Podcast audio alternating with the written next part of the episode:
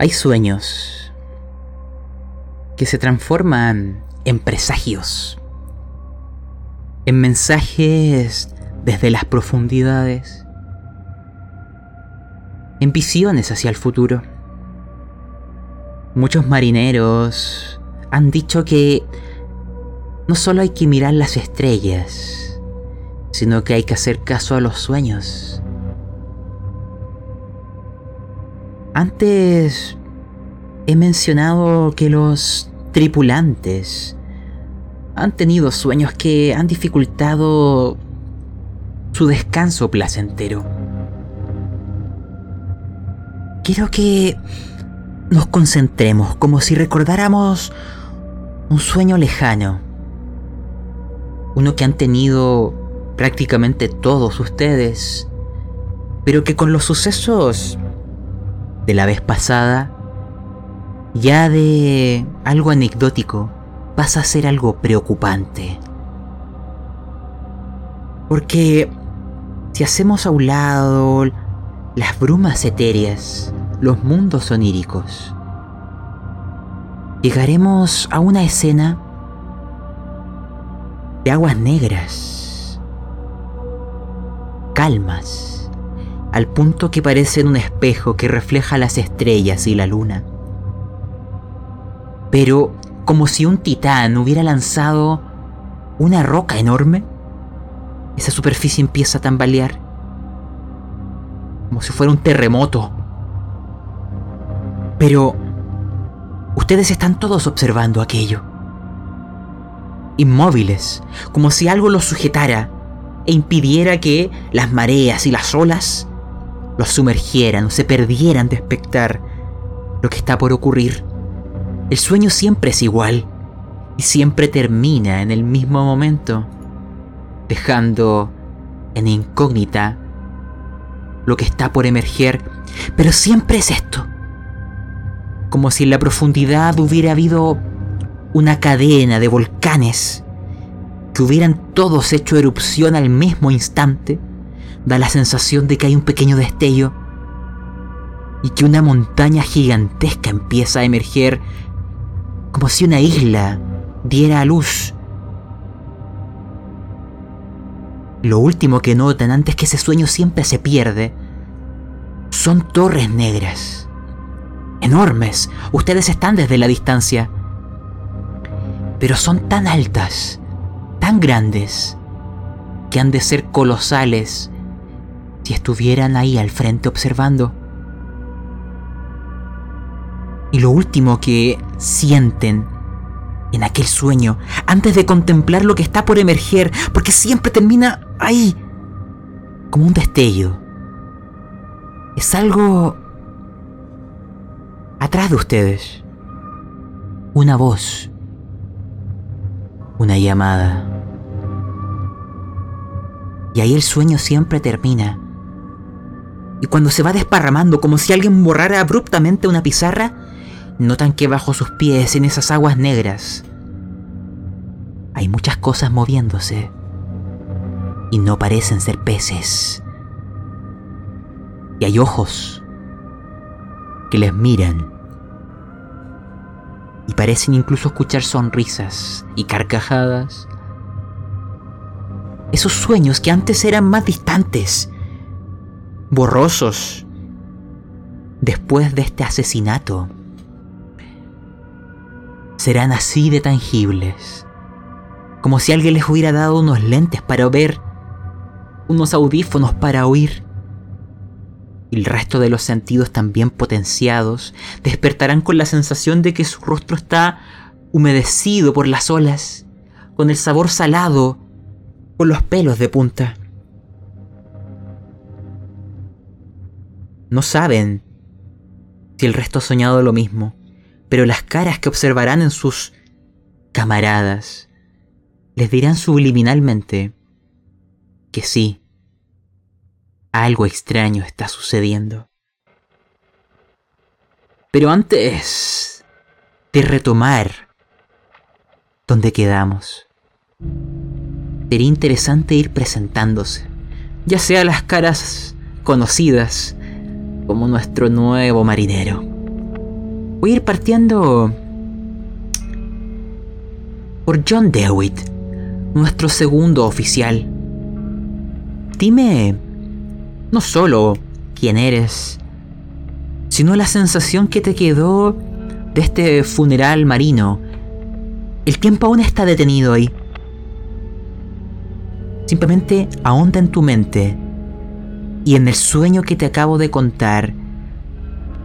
Porque imagina que ese día, como si fuera un presagio, como si las estrellas hoy fueran propicias, lo tuviste.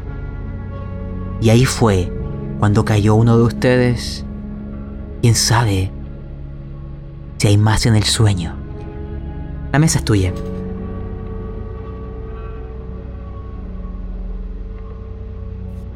Mi nombre es John Dewitt. Eh, soy. Mi familia es oriunda de Gales. Mira, cómo llegué al mar es. Es un tanto complicado. Digamos que me gusta mucho la libertad. Si esta no hubiese sido mi. Mi camino en la vida, quizás sería pirata, así que he estado sirviendo en el mar mucho tiempo, entre marina mercante y otras cosas, y ahora ya serán un par de años como ballenero. Y los últimos tiempos ha sido complicado. Eh, la muerte de Isaac eh, me ha perturbado y nos ha perturbado a todos. La mala suerte es como si nos persiguiera. Y estos sueños malditos que no me dejan tranquilo.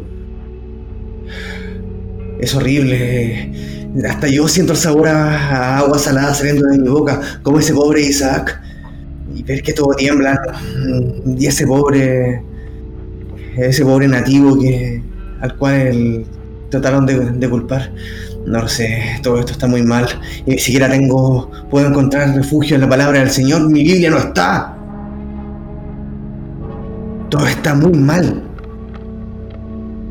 No sé cuánto pueda soportar.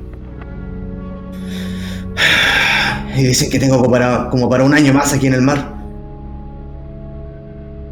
Ni más de segundo oficial, ni, ni siquiera me pagan de más. No lo sé. Honestamente creo que esto se fue a la mierda. Ya veremos. Ya veremos. Digamos ahora con Matthews Cole, nuestro marinero experimentado y reciente asesino. Pero tú no sabes lo que has hecho. Quizás sufres de demencia. No lo sé. Preséntate. Eh, mi nombre es Matthew Cole. Soy un marinero muy, muy experimentado. Más que nada está en mi, en mi sangre. Toda mi familia, mis abuelos, mis tatarabuelos, todos siempre hemos trabajado en el mar. Yo quería romper esa cadena, pero inevitablemente aquí estoy, nuevamente.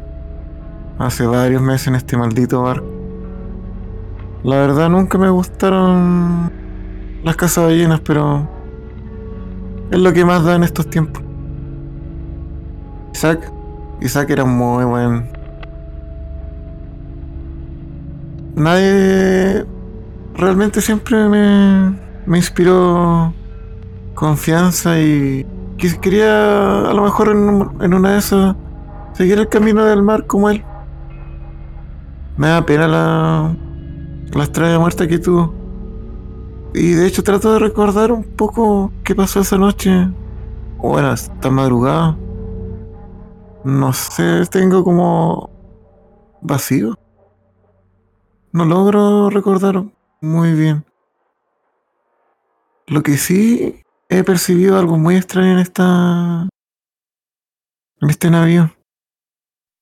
Anoche percibí como la estrella y sentí que estábamos dando vueltas.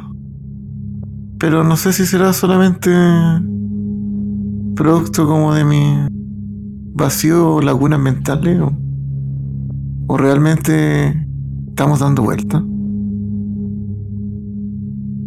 ¿Quién sabe? Hay que ver la carta náutica para estar seguro, pero quiero hacerte una pregunta, Matthews. Y no me mientas. Cuando pudiste reparar en tus manos. Tú no lo sabes, pero claramente nuestro fallecido Isaac Chase no se dejó morir sin defenderse. Y tú ves en tus manos heridas, pero un tanto extrañas. Imagina que alguien con una desesperación por la vida y la muerte te rasgó parte de las manos.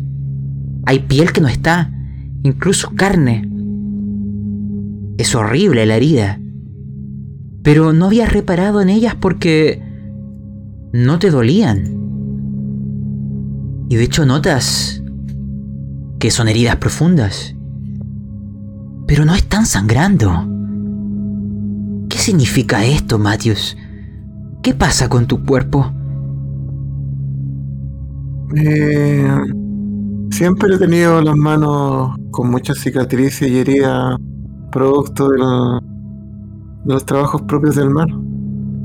A veces ha corrido demasiado fuerte el soga y, me ha pasado herida, pero nunca de esta forma. Y también siento como una tensión en, en mis tendones de los brazos. Creo que nunca he hecho tanta fuerza. Pero, Matthews. ¿Qué? ¿Qué puede.? Pero si anoche descansé. Esas heridas parecen hechas por dedos humanos. Son justamente. Te lo imaginas. Ve pensando en aquello. Quizás estuviste bebiendo. ¿Qué ocurrió que no recuerdas? Pero... No sangran.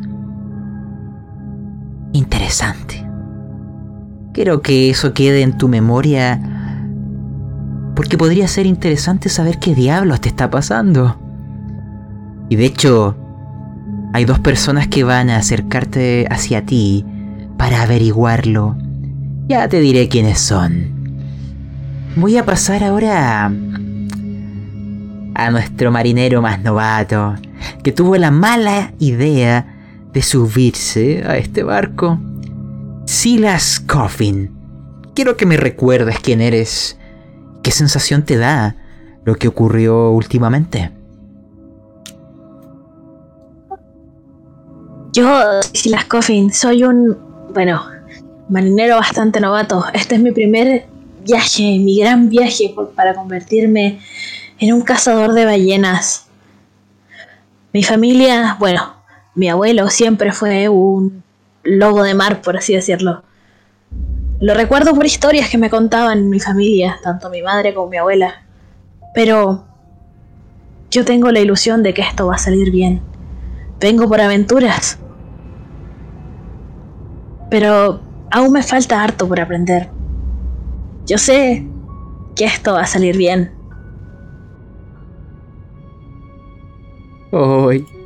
Tienes tanta esperanza, Silas.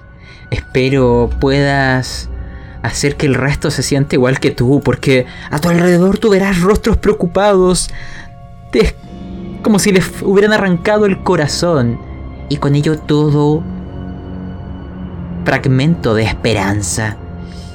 Tú no lo sabes precisamente por tu falta de experiencia. Pero lo que acaba de ocurrir es sumamente extraño. La ignorancia te protege. Espero sea suficiente. quiero que presentemos a nuestro nuevo marinero y en una situación bastante particular. Imagínense lo siguiente. El funeral ha concluido y el primer oficial, viendo los rostros aún en shock, con más dudas, incertidumbres, quiebra esa atmósfera y les da todo órdenes de volver al trabajo. Ya les dijo que en la tarde, cuando comience a anochecer, se hará algún tipo de banquete.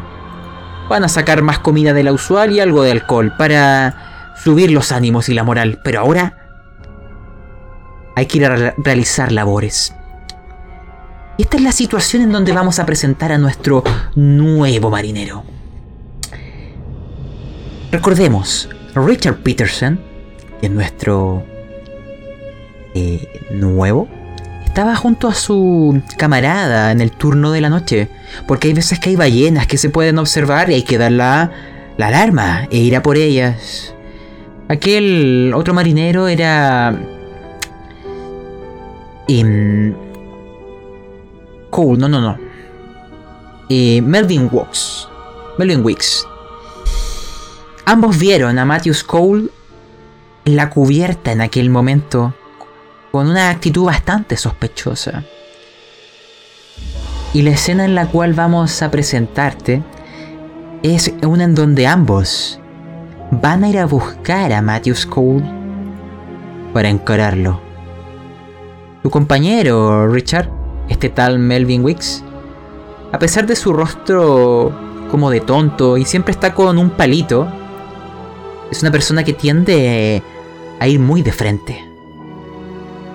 Así que... Quiero que me describas la escena en donde encuentras a Matthews Cole. ¿En qué estaba trabajando? ¿Lo buscaron en algún momento donde no hubiera gente alrededor? Nárramelo tú y preséntate.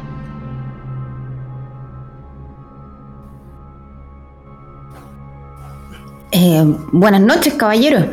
Yo me llamo Richard, Richard Peterson. Richie, para los amigos. Eh, yo soy un marinero uh, viejo, viejo, viejo, viejo. Usted ni se imagina en cuántos barcos he estado yo. Y ni siquiera todos barcos balleneros como este. En todo tipo de barcos, barcos mercantes, hasta algunos que... Hasta barcos piratas se les podría haber dicho. Y... Bueno, en toda mi trayectoria yo nunca había visto cosas tan raras como las que he visto en la última hora. Lamentablemente murió un colega, el timonel.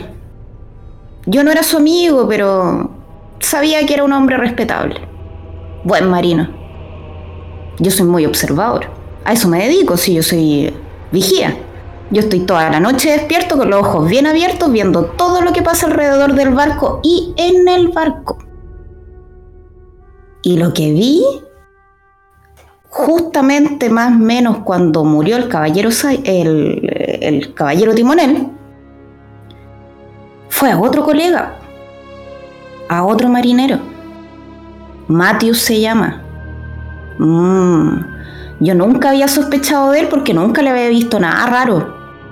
Pero no, lo que yo vi en la noche fue muy raro. Él dijo que no pasaba nada, que había salido, que una ola lo había mojado. ¿Qué ola? No había ninguna ola, la mar estaba tranquila y él estaba todo mojado. Estaba muy raro. Y esto no lo vi solo yo, también lo vio mi otro compañero, el Melvin. Él lo vio todo. Y él, bueno, yo a la gente le doy el beneficio de la duda. Pero aquí mi amigo no, pues mi compadre ahí no se le va una y quiere ir a hablar con el, con el Matthews. De hecho, tu compañero llamado Melvin Wicks dice, y Richie, eh, acompáñame, acompáñame. Estoy seguro. Ese hombre es el asesino. Te lo voy a sacar a golpes. ¿Tú ves que se remanga las manos? Y es como tiene unos músculos bastante abultados, ¿ya? Y tiene eh, también cicatrices de muchas peleas. Y la escena en la cual vamos a dar inicio a este episodio es un instante en donde Matthews Cole me lo imagino quizás en la bodega, en la zona donde están los tambores, porque normalmente hay que subir tambores, bajar tambores, los que tienen aceite, los que no, etc. Ir redistribuyendo los objetos de la bodega. Y ahí, con pocos testigos, Melvin Wicks da un paso hacia el frente. Es alguien grande, alto. Y tú, Matthews, sientes los pasos a tu espalda el último que ves. Y ahí va a comenzar esto es un puño en dirección hacia tu rostro. Como una bala. Vamos a ver si lo logra o no, pero en esa fotografía, en ese movimiento cinemático, y con las palabras que te va gritando de asesino, va a comenzar nuestra historia. Pero antes, ¿cierto? Algunos mensajillos breves de spam. Mm, bueno, revisa la descripción de este audio video. Hay un enlace de Linktree a lo que serían todas las plataformas de audio, redes sociales. Y si utilizas Spotify o iVoox, hay unas listas dedicadas según sistema de juego, por ejemplo, la llamada de Cthulhu. Si es que quieres revisar otras nefastas historias. Dicho eso, comencemos. Vamos a dividir este inicio en dos escenas. El grupo que está en la bodega. Y después veremos qué pasa con los otros dos, que estarán en alguna otra situación. Ya iremos viendo. Pero... Esto va a comenzar con un combate, derechamente. Pero antes, todos los presentes, les voy a pedir una tirada de poder. Y solo en dificultad extrema consideraré que han tenido éxito. Veamos si algunos notan, presienten. Veo en sus lanzamientos terribles situaciones. Parece que nadie lo ha logrado. Quizás es lo mejor. Hay veces que saber es lo más complicado. No. Les recuerdo a nivel de reglamento que ustedes pueden... Ah, no, haré otra cosa. Vayan viendo en el resultado quién de ustedes tiene el valor de poder más elevado. A esa persona voy a elegir. Todos fallaron, así que solo uno de ustedes lo logrará. Que revisen y me cuentan, ¿ya? Em, pero ahora, Matthews Cole, lanza esquivar. O combatir peleas si quieres contraatacar. En ambos casos, o sea, lanza yo te digo lo que va a ocurrir. Mientras tanto, Richard Peterson, ¿qué haces tú?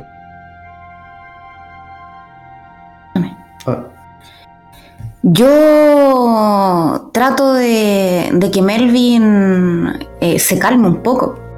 Le digo, oiga Melvin, Melvin, pero si Matthew es un colega. Recuerda que esto ya está en movimiento, o sea, tú no vas a detener este golpe. Yo, le, yo no me voy a meter a pelear ahí. Yo no De- me meto a pelear ahí. de no voy a. No, si no. no los, los golpes, los combos, los justos. Pero sí le, le grito de atrás, oiga, oiga, ya, pero cálmense, cálmense, si aquí somos todos colegas, hablemos primero. A ver, Matthews.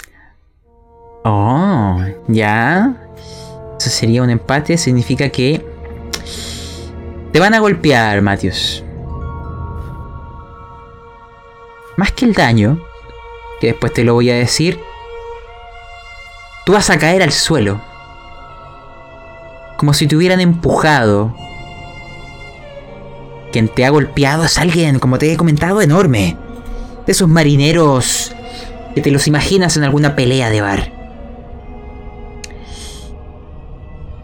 Hará tanto ruido tu caída, porque hay tambores en el sector, que quizás podría escucharte alguno de los que no se encuentra aquí. En este caso, Silas y John pueden lanzar a escuchar. Si llegan, pueden lanzarlo con ventaja, con más uno, el moradito. Si llegan a escuchar, podrán acercarse. Lo que quiero que notes, Matthews, es que este hombre después de golpearte se queda en shock. Se queda quieto, mirando sus manos y da un paso hacia atrás. El daño que te hace a ti, lo digo inmediato, es... eh,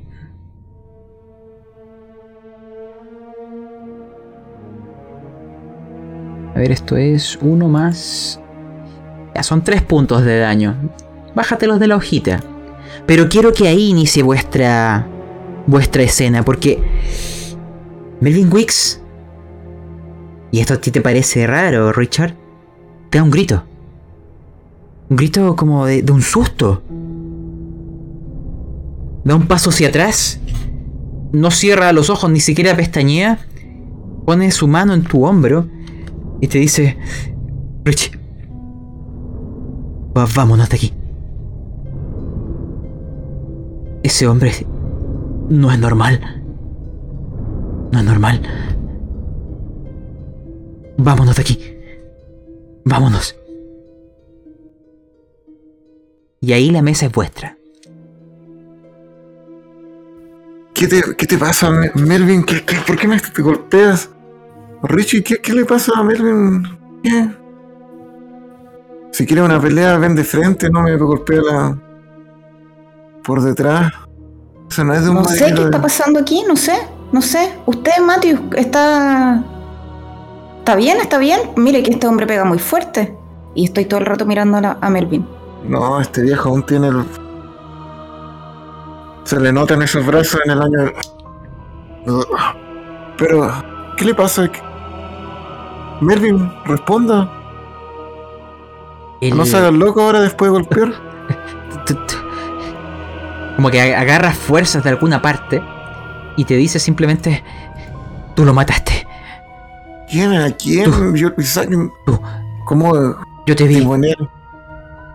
Tú mataste a Isaac Chase. Estoy seguro. Yo, yo admiraba al, timonel. Era muy, muy, muy, muy bueno en su trabajo. ¿Cómo voy a haber matado a un compañero de embarcación? Aquí en el mar somos todos familia. Te juro que no lo hice. Yo te vi. Estoy seguro. Pero él ahora está como un- por un momento tiritando, se esconde los brazos en su espalda y empieza a hacer ese movimiento de que va a dar media vuelta. Pero aún no comienza a caminar. Solamente te mira a ti, Richard. Richie. No nos acerquemos. Hay algo raro con él. Y se mira Pero el puño. Melvin, Hay unos pasos acercándose. Hay alguien que está bajando por la escalera.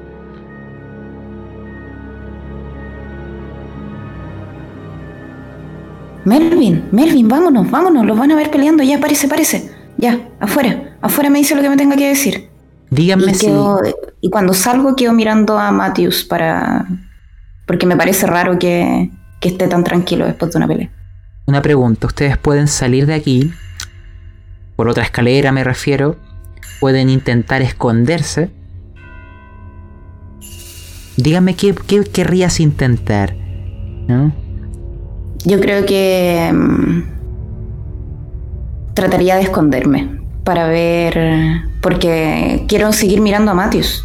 Él, lo encuentro muy, encuentro más raro a Matthews que que Melvin está en shock. De acuerdo. Veo que el el resto que les pedí escuchar, John DeWitt falló y no lanzó nuestro marinero novato. Así que asumiré que también falló. ya mira, dado que hay muchos lugares donde ocultarse y, y hay suficientes eh, luces y sombras, te voy a pedir solamente una tirada de. de sigilo. Perdón, de. de destreza. Con eso me basta. Es algo fácil. Pero. Eh, ah, ahí ya lanzó Silas eh, habrán dos personas acercándose. Imagínate, Silas. Tú eres. Estabas haciendo tus trabajos y se escuchó algo. un movimiento fuerte, como un golpe. Algo se ha caído. Eso quizá te causó curiosidad. Y hay una persona que empieza a caminar rápidamente. Te mira y te dice que le acompañes. No es otro que Henry Joy, el timonel principal. Recordar que este hombre lo habíamos visto la, la sesión pasada. Aquel, aquella persona que tenía una mirada lejana, siempre perdido en algo del horizonte, algo que está más allá. Y con... y frecuentemente fumando alguna pipa, de hecho la tenía en su boca cuando ocurrió esto. Y dijo, chico, acompáñame, pueden haber problemas. Ellos bajan y se encuentran contigo, Matthew Cole. Quiero saber si aún estás en el suelo o estás de pie. Estoy de pie, eh, un poco como apoyado un poco en la, la parte de atrás de la, de la embarcación, como la espalda, porque me duele mucho el golpe. De verdad me golpeó muy fuerte el viejo. Henry Joy te mira, Silas, y te dice, ve a ver si hay, si hay alguien por acá. Él nota la evidencia de que hubo algún tipo de lucha. Es un marinero más experimentado. Incluso en tu rostro ve lo que sería el rastro de un golpe. Esa marca. Y te dice, Silas, búscame quién fue el responsable de esto. De inmediato. Claro, señor. Claro, voy. Eh, voy. Te explico. Tú vas a encontrar a tus compañeros, tú decides si los delatas. ¿eh? Porque están por ahí. ¿Qué pasó, Matthews? Eh, señor Henry, no, nada, aquí no pasó nada. Solamente de repente como que no me afirmé bien, andaba un poco mareado y me, me golpeé. No me mientas. Acerca y con su mano toca tu rostro donde te golpearon. Esta persona siempre dice. Dice como. cosas crípticas, como enigmáticas. De hecho, les dijo algo la vez pasada. Y ahora. también te dice algo extraño. Y los que están aquí le podrán oír. Como que empieza a negar con la cabeza. Y su- sus dedos es como que casi te hicieran como canillo en la mejilla. Y con una voz calma, mientras se toca la barba, que es muy abultada, saca la pipa, y dice, si ellos supieran lo que hicieron. Y dice algo ya en un murmullo, pero que igual es entendible por ustedes. Tú has sido elegido por los ángeles. Le diré al capitán de lo sucedido. Sé que estás mintiéndome, Matthews. No tienes que proteger a nadie. Puedes confiar en mí y decirme los responsables. Dime si lo Yo harás. mucho- Yo soy nacido y criado en el mar. Yo puedo solucionar mis problemas personalmente. No necesito que nadie me ayude.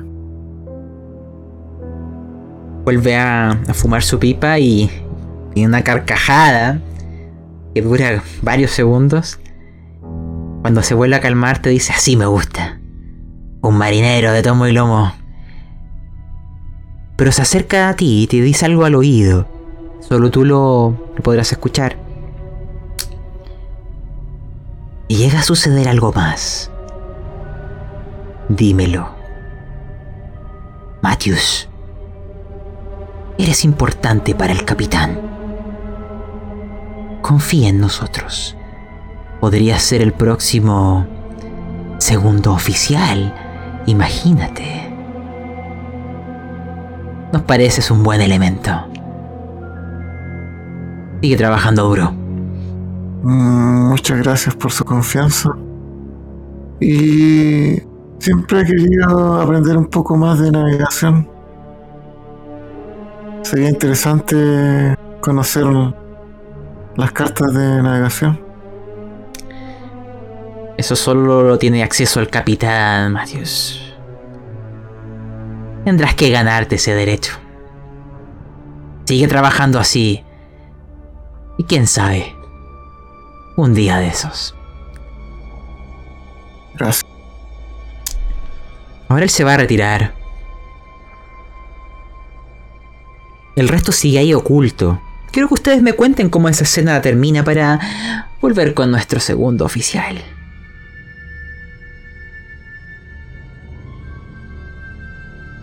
¿Qué harán? Una vez que sale el Henry, me devuelvo y digo, Ya, pues, Melvin, sale. Solucionemos nuestros problemas. Él, él se levanta. Pero no se acerca hacia ti. Camina más cercano hacia la escalera. Y te dice con unos ojos así... que muestran miedo. Matthews. Tú estás mal. Hay algo mal contigo. Hay algo muy mal contigo. Te mantendré vigilado.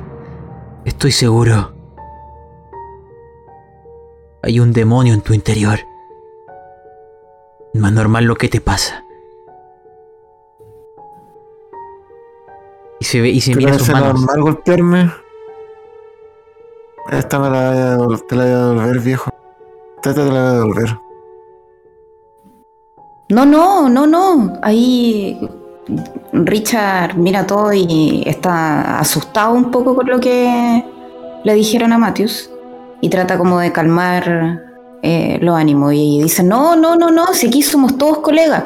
Matthews, tranquilo, no le haga caso a este viejo. A lo mejor le pegó, usted le pegó más fuerte de lo que él le pegó a usted y está aquí alucinando. Pero no, no, no, no, no, no, tranquilo, no le haga caso, no le haga caso a lo que habla. Y tú, Melvin, cállate, ya, nos vamos. Ya llevan muchas horas seguidas de vigilia, tienes que dormir. Vámonos, vámonos. Eh, Y, ah, y usted, marinero, usted, marinero, gracias por no delatarnos. No. Eso está de más. Nunca andaría delatando a algún. algún colega de- del mar. Si eso digo yo, si somos todos colegas, somos todos amigos aquí. Ya, atrás sin golpe, nos vamos a acostar. y hablando de eso, ¿por qué Silas no, no les delató? Mientras ustedes se van yendo, no sé qué va a hacer Silas ahí. Me quedo un momento en el lugar, casi como atontado por la situación. ¿Será tal vez mi poca experiencia el, no saber reaccionar ante estas situaciones? Nunca fui una persona realmente conflictiva, así que el llegar a los golpes para mí sigue siendo una novedad, por así decirlo. Decidí guardar silencio, tal vez poco de por el mismo miedo de la situación o incertidumbre. ¿Qué habrá querido decir Melvin con que tenía un demonio? O sea, ha, ha estado actuando un poco extraño, pero... No lo sé. Silas, Me agarro un poco el crucifijo y, y le hago cariños como para intentar calmarme. quiero pedirte una tirada. Lanzarás con el morado, porque va a ser con más uno. Tú estuviste en el sueño donde murió Isaac. Lanza, y si es así, pobre de ti. Descubrir. Mientras tanto, ahora que me han dicho cuánto tienen de poder cada uno, veo que el que más tiene es Richard Peterson. Así que será a él a quien le diré lo siguiente. Imagina que desde ahora en adelante escuchas unos murmullos, como si fueran palabras, después silencio, después más palabras, y siempre es la misma voz. Es como amortiguada, lejana. Tendrías que dedicarte y concentrarte si quieres entender lo que dice. Y te da la sensación de ser algo conocido.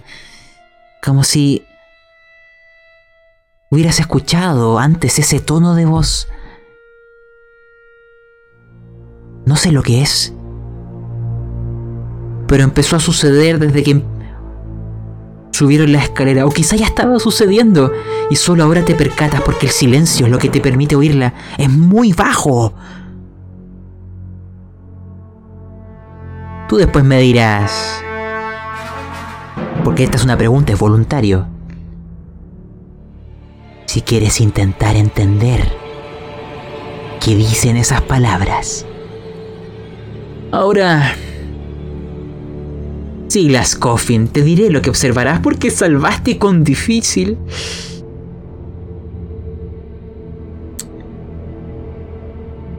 Hagamos un, una vuelta al pasado. En el momento que Isaac estaba siendo asesinado, tú estuviste en aquel lugar.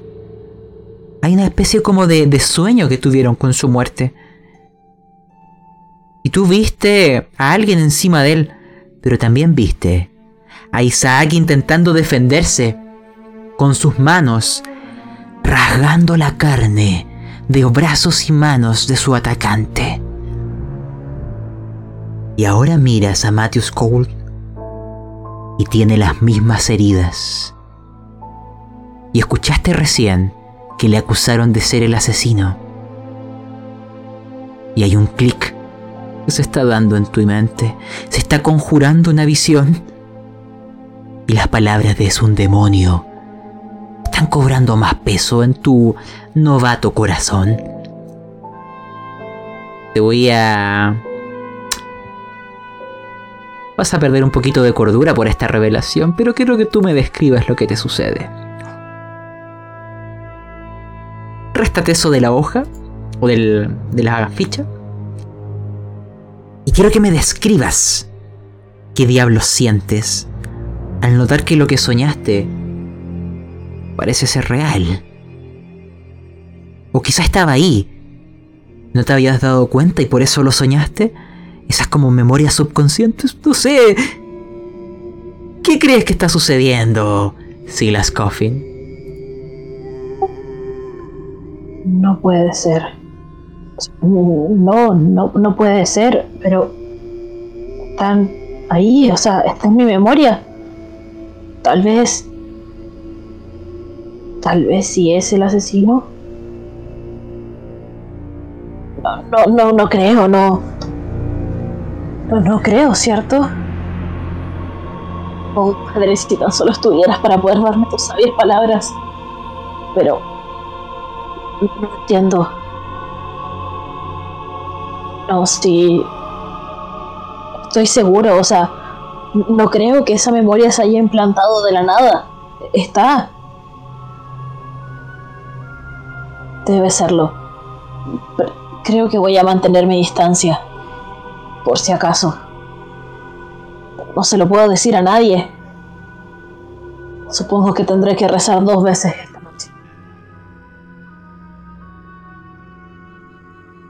Matthews, tú notarás que que el chico te mira los brazos, las manos.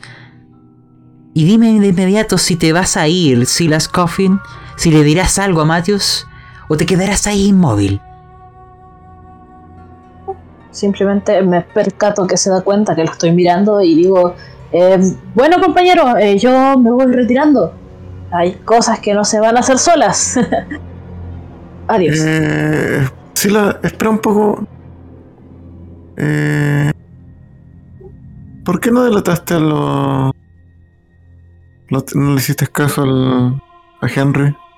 Ah, pues. ah, no sé, supongo que.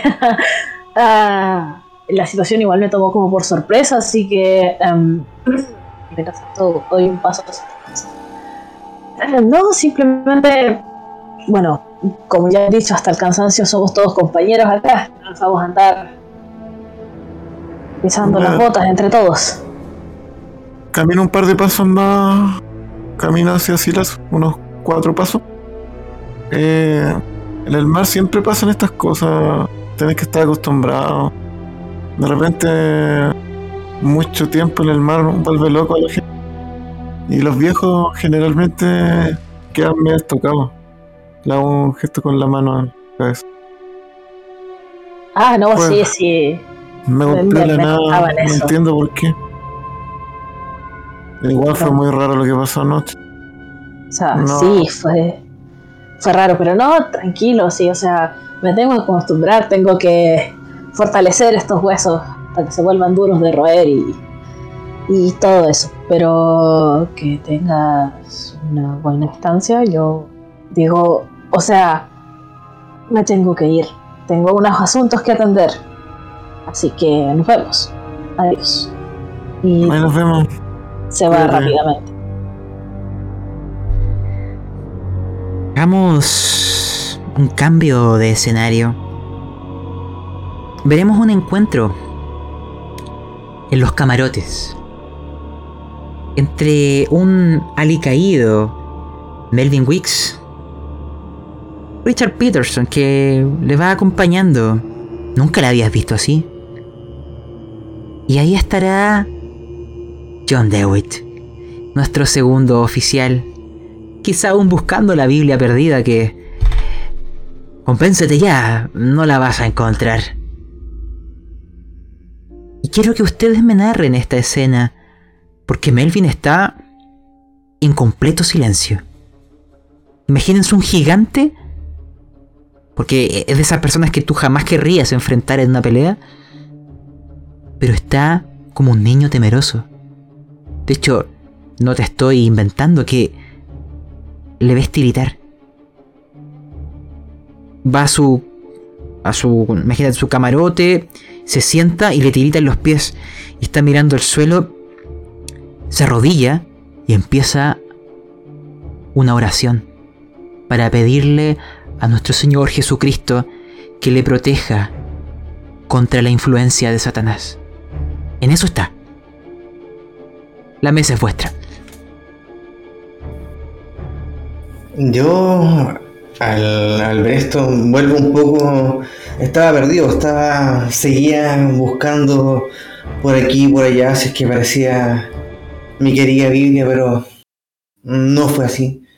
Y cuando veo a estos marineros avanzar, me, mantengo un tanto oculto para, para verlos pasar. Y me llama la atención ver esta bestia un tanto temblorosa avanzar y cuando se pone a rezar, en realidad no puedo evitar acercarme. Lo miro, de hecho creo que ni siquiera me, me siente, pero, pero como buen representante del barco y del capitán hay que dar soporte a, todos los miembros, así que me acerco y, conti- y continúo rezando con él. Eh, sigo rezando, Padre nuestro que estás en el cielo, por favor, libéranos. Y, comienzo como ya no, ni siquiera rezando, sino que balbuceando, esperando que, que termine de orar para, para preguntarle. Y cuando, y cuando veo que no es así, y vuelve a repetir y vuelve a repetir, miro al viejo al lado y le digo, oye, ¿qué pasó? ¿Qué, vio este marinero? Es un. Yo, conozco, es un hombre duro. Nunca me imaginé verlo así. ¿Qué, qué sucedió? Bueno, ahí. Antes de que John llegara, yo estaba mm, tratando de reconfortar a, a Melvin, pero no. Yo le trataba de hablar y él no me contestaba, entonces lo único que yo hice fue eh, ponerme a su lado, tomé una manta, lo tapé porque lo vi que temblaba, pero este hombre nunca tiene miedo, ¿cómo va a ser de miedo? No sé, no, no podía convencerme de, verlo así, porque nunca antes lo había visto así. Entonces lo tenía cubierto con una manta, pero al mismo tiempo estaba todo el tiempo pensando, recordando todo lo que había visto desde esa noche vigilando las ballenas, desde que vio a Matthews, el funeral, lo que escuchó en el funeral.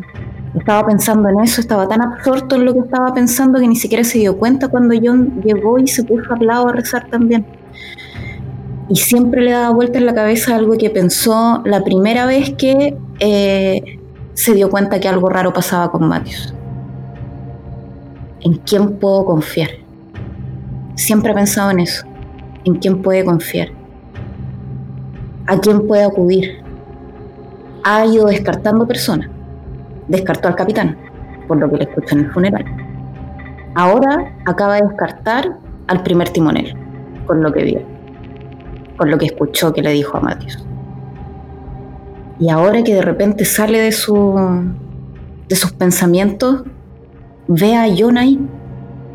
Entonces rápidamente está tratando de decidir si confía o no confía en él. Quizás es lo único que, o lo que lo hace pensar que puede confiar en él, es que él escuchó que a Matthews le ofrecieron su puesto. Y si le ofrecieron su puesto es porque él no está metido en lo que sea que esté pasando aquí.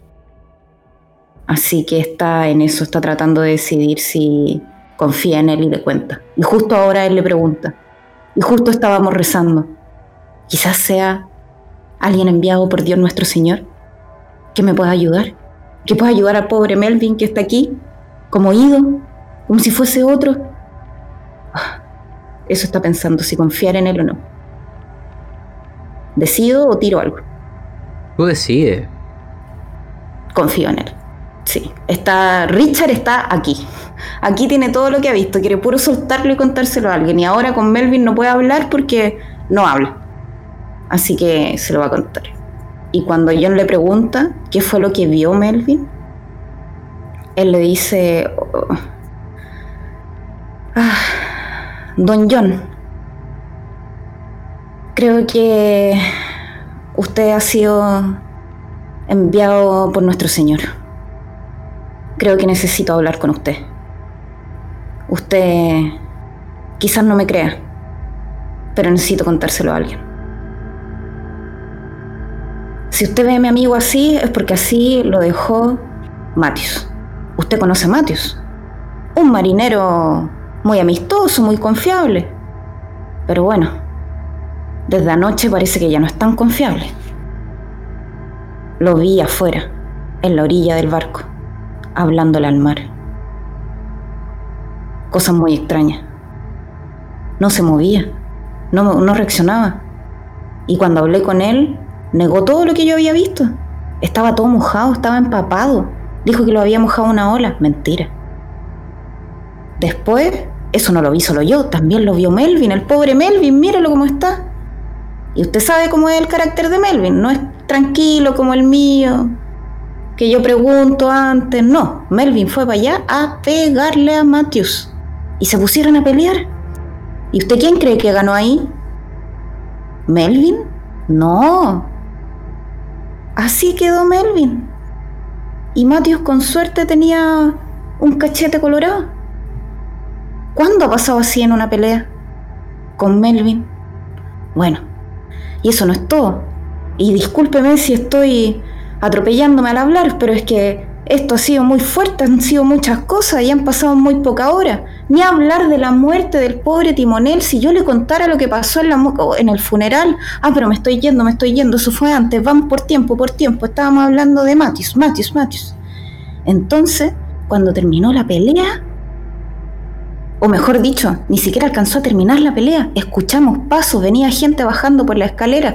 Hubiese imaginado usted lo que sentía yo en ese momento. No quería que nos descubrieran, no quería que mi amigo se metiera en problemas, que ya estaba así de raro. Míralo, míralo. Él ya estaba así de raro. Y empezó a decirme cosas. Dijo que en Matthews había un demonio. Y que él no era él. Y que su cuerpo era raro que tenía que mirarle su cuerpo, pero yo no veía nada en su cuerpo. Bueno, se escucharon los pasos. Era el primer timonel. Con Silas. No sé si conoces a Silas. Silas es un cabrito, un jovencito. Jovencito. Yo primera vez que lo veo en los barcos. Lo conozco, estuvo conmigo. Sí, bien amable se ve él. Sí, le debo una, le debo una, porque de ahí le voy a contar por qué le debo una, porque no me voy a adelantar, no me voy a adelantar. Entonces nos escondimos y cuando estábamos escondidos, el primer timonel empieza a hablar con Matius y no me va a creer lo que le dice. Le dice que él es el elegido y lo mira como enamorado. Hasta le hizo cariño en la cara, donde le había pegado a este otro. Le empezó a hacer cariñito y le dijo que él era el elegido, que nadie se podía meter con él y que si alguien le hacía algo, que le fuera a avisar, porque él lo iba a acusar con el capitán. Y todo esto cuando nosotros estábamos escondidos ahí. ¡oh! ¿Sabe que Yo casi me orino, casi me orino, porque me he orinado antes, pero en otras circunstancias. Nunca por miedo, porque yo soy valiente, yo no tengo miedo, pero en ese momento tenía miedo. Y más encima, adivine qué estaba haciendo Silas. Nada, así estaba, como lo ve ahora, nada, quieto, impávido, no hacía nada. Y viene este chiquillo, el que le dije recién, ¿por qué le debo una? Porque a él lo mandaron a buscar dónde estábamos. Y nos vio y se quedó callado el chiquillo. Le debo una. Él me cae bien, sí. Yo ya no sé en quién puedo confiar, pero ese chiquillo me da buena espina. Bueno, entonces, no me desvío del tema. Y cuando llegamos acá, Melvin seguía repitiendo lo mismo. A ver, marinero. Eh, no sé si eres vigía o el todo del barco, pero. Las dos cosas, las dos cosas. Mira. Oiga, y no le digo lo más importante, se me olvidaba. Pucha, siento harto lo que le voy a decir. Pero el primer timonel a Matthews le ofreció su puesto. Y a Matthews no le molestó la idea. Cuando escucho eso, saco mi pipa, la enciendo, miro al, a ese hombre tiritando y a este viejo que no para de hablar y, y no puedo ni siquiera procesar todo lo que me está diciendo. Pero cuando me nombran a ese marinero, no lo sé, nunca me gustó, no... Y, y de hecho te lo estoy diciendo, ni siquiera lo estoy pensando. No era parte del equipo. No. A ver. Vamos a calmarnos. Tú, consuélalo. Tengo que salir a respirar un poco. Esto no. Esto no está bien. Hay alguien que llegará a vuestra escena. El joven Silas Coffin. Así que. Cuando tú quieras dar un paso hacia la salida, hacia la escalera que lleve a la cubierta, le verás a él acercarse. No sé cómo será su rostro, él me lo dirá, porque ha visto algo un tanto perturbador en ese instante, Melvin terminará sus oraciones. Y tú, Richard, aquellas voces que escuchas de fondo son cada vez más molestas. Solamente porque estabas hablando es que no las oías. Ahora que has callado, se escuchan. Es como un susurro constante. Después silencio. Hay veces que parece estar gritando y otras que se calma. Y nadie a tu alrededor está hablando. la escena vuelve a ser vuestra.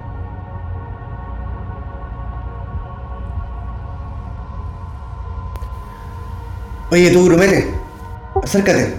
Ah, ah, dígame, señor. aquí estamos, a sus órdenes. ¿Qué le pasó a este otro? Mira cómo tirita. Eh, yo en realidad, o sea, igual es medio grande, o sea, es como la primera vez que lo veo, pero no, o sea, no sé, igual fue raro todo lo que pasó, no sé si se enteró. Ya, muchacho.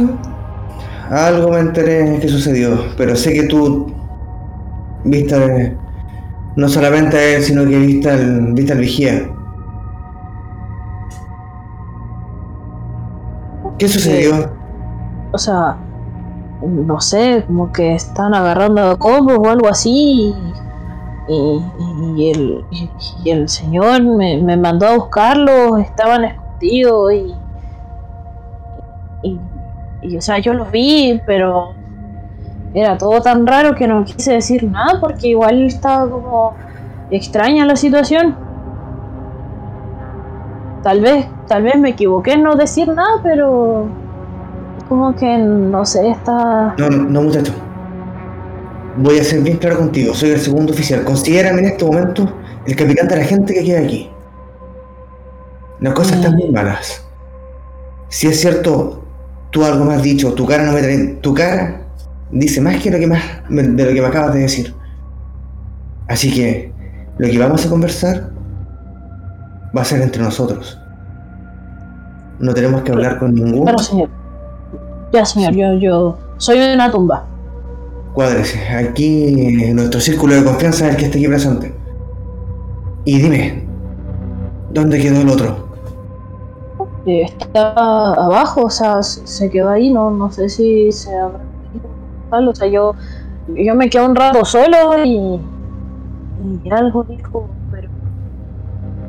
que en realidad yo solamente quería salir corriendo porque tenía unas marcas raras y en realidad me dio todo el miedo. E- Eso seguro que no es normal y. Y no, no, no, no, no, yo, yo. Y me per- persípidamente digo, no, eso. Eso está mal, o sea, yo. El, el, el, caballero Dios tiene, tiene la última palabra, pero eso. Está claro que. Está claro que no era normal. La cosa está muy mal, la cosa está muy mal.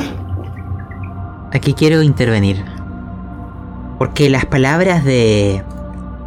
de, de- de Silas. es como un golpe demoledor a Melvin Wicks. Como si las dudas que él tenía ahora empezaran a disiparse, como que siente el apoyo de alguien.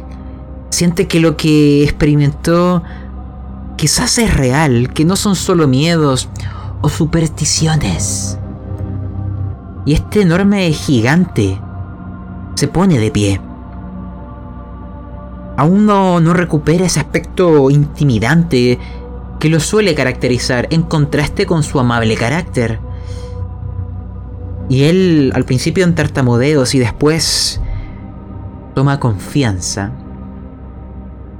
Les dice, sí, sí, ese hombre es raro. Matthew Cole eh, eh, es raro. No es normal, no es normal. Él les menciona algo que fue lo último que vimos en la sesión anterior y que nos ha recordado también Richard. No solo hablaba solo. En la mañana de ayer, el día del asesinato, en la noche, él estaba despierto. Tenía la ropa con mojada y el cadáver estaba también así. Se le acercó el Henry Joy. No sé si han escuchado los rumores sobre él, pero yo golpeé a Matthews. Y les pregunta algo más siniestro. ¿Ustedes alguna vez han matado a alguien?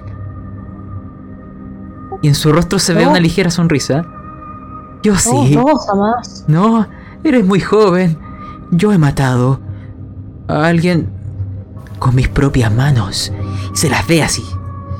Se imagina incluso la sangre en sus manos. Cuando tú golpeas a alguien has- hasta la muerte, se siente ciertos sonidos. La carne tiene cierta textura. Yo golpeé a Matthews sentí algo muy distinto. Su piel está completamente fría, como un cadáver. Está resbalosa. Tenía un sonido extraño. Incluso ya se secó, pero mi mano quedó con... parecía agua de mar. No sé si le viste los brazos pero tiene unas heridas extrañas. Esa... Algo le pasa. Quizá tiene alguna enfermedad contagiosa, pero su piel era completamente fría. Y... Y después se le acercó... Henry. Henry, yo y el timonel. Ustedes no lo saben. Yo, yo, yo, yo oí cosas de él. Y acá lo hice como si tuviera miedo por su formación quizá más cristiana. Henry Joy era era un brujo. Tu abuelo fue ahorcado por cometer actos de brujería. Eh, estoy seguro él sirve a Satanás. Y se acercó a, a Matthews. Le dijo que era un ángel. Tengo miedo de ellos.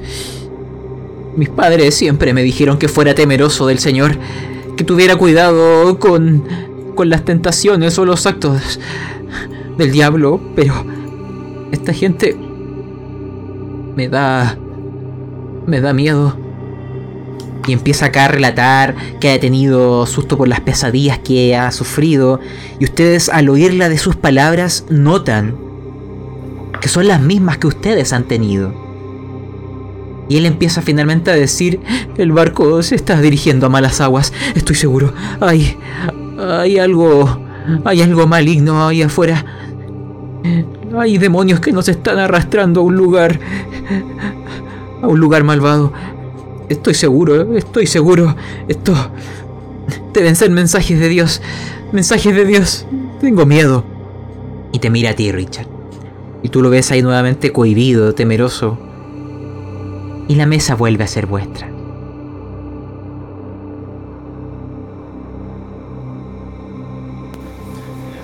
Pero, marinero, ¿de qué me estás hablando? Eh, mira, tampoco hay que ser tan, tan brutal con los juzgamientos, pero, a ver, ense- enséñame tus manos. Te las muestra. Le trato de revisar las heridas para ver. Soy un hombre de mar, he visto más que una pelea, puedo distinguir si es que una herida es normal o, o si hay otra cosa Él no en tiene, no tiene heridas en sus manos. Recuerda que es Matthews quien las tiene. Ah, perdón, verdad. Pero y, y del golpe no hay, no hay ninguna muestra, digamos, que haya quedado en las manos. Nada, nada por el estilo. No. Ya. Eh, no, lo miro, le digo, no, sí, eh, te entiendo. Y de hecho, lo mismo que le acabo de decir a Silas. Esto es algo que está fuera de todo de todo orden que ya hemos visto. Yo por lo menos no he visto nada similar y, y no confío en la tripulación, no confío en el capitán y no confío en ninguno de los, de los mandos del, de este barco, así que es el momento de, de salvarnos nosotros. Acá no podemos seguir.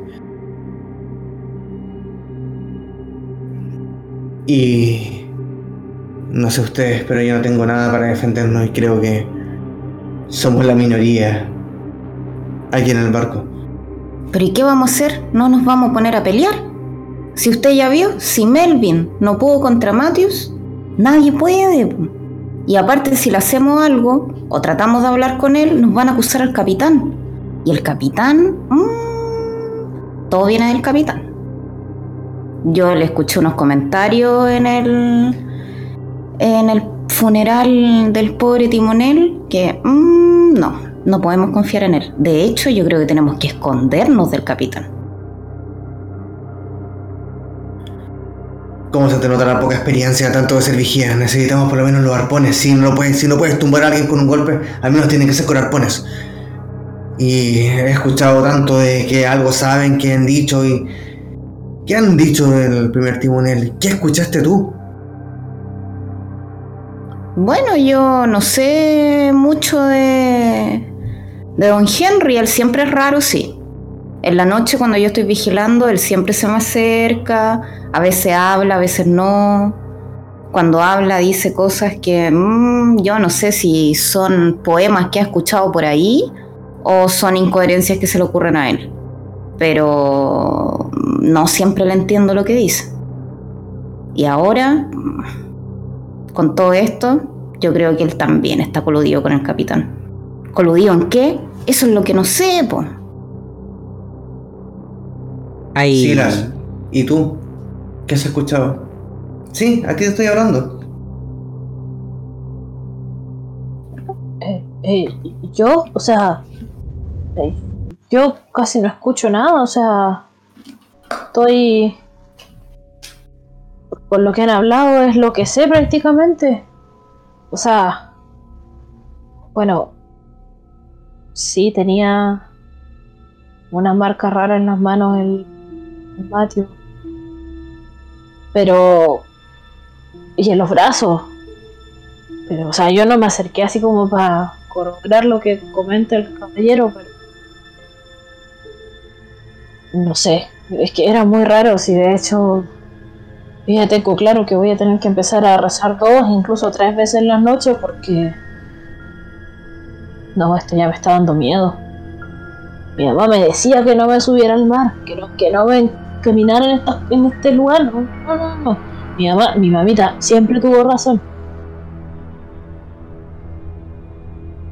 De hecho, Melvin Wicks Ahí cuando te escucha hablar ahora de la oración, él dice, sí, sí, nosotros los, los temerosos del Señor debemos mantenernos juntos. Creo que ustedes son de confianza. Ya no sé qué pensar. Y en ello, hay algo que comienza a suceder. Se escuchan sonidos desde arriba. E inmediatamente hay gente que se empieza a mover. Y aparece un grupo de marineros aquí donde están ustedes. Y con ellos, el primer oficial, Obed Reed. Aquel tipo fuerte, fornido, pero de ojos muy suaves. Y les dice, tú, tú, tú, tú. Apuntando a, al segundo oficial. Al, a Richard Peterson. A Melvin. No a Silas, porque Silas le va a dar otra instrucción. Suban de inmediato. Han avistado una ballena. Hay que ir a por ella. La vez pasada, y te apunta a ti, segundo oficial, la vez pasada fallaste miserablemente, John. Ahora espero vuelvas con ella. Llévate a Wicks y a Peterson. Quizá. Quizá ellos pueden darte la fuerza que faltó la vez pasada en tus flacuchos brazos. De inmediato. Y tú, Silas. Ven conmigo. Necesito que ayudes a un grumete. Sí, ¡Partieron! señor. ¡Ahora mismo!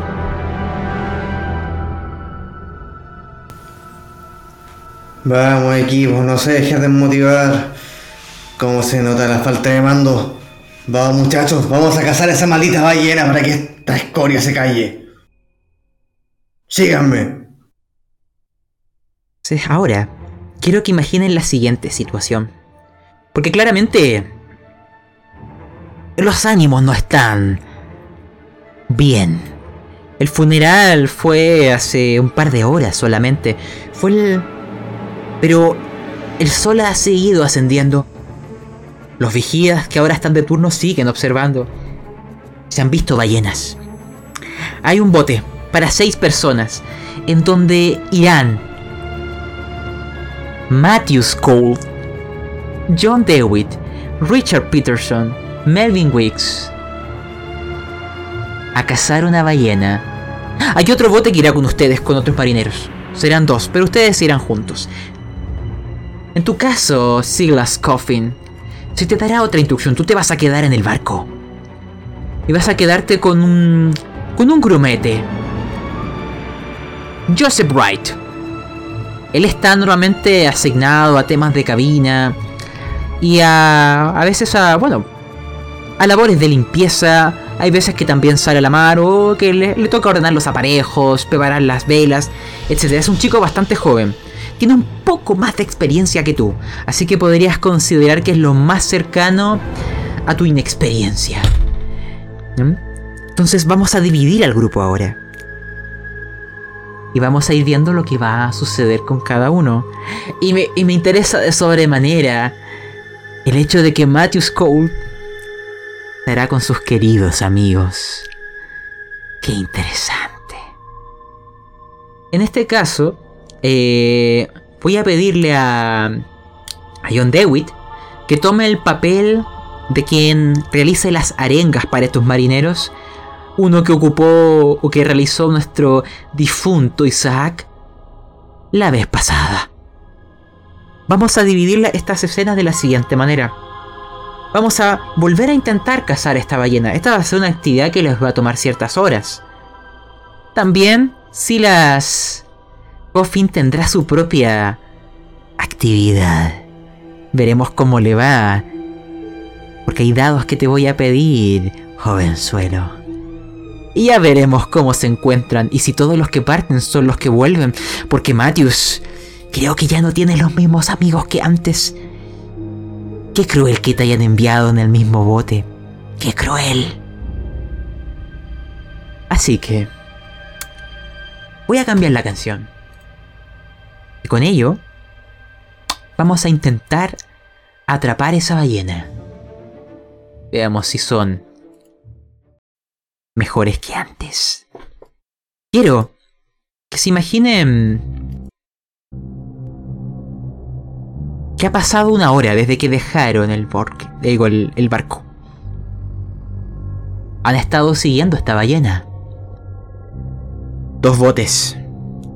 gente remando a, una, a un ritmo constante. Pero una vez ven la ballena, empiezan a acelerar el ritmo. Esta es la situación donde antes fallaste, primer oficial, y es la oportunidad que tienes de volver con algo. Recuerda que tu sueldo y el de tu tripulación o de tus subordinados depende de este tipo de actividades. Así que espero, esta vez lo logres. Quiero que tú comiences narrándome la escena.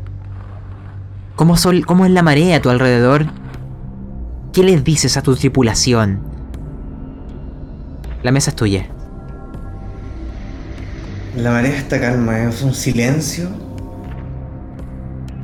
como en un cementerio. Solamente el sonido de los remos con el agua.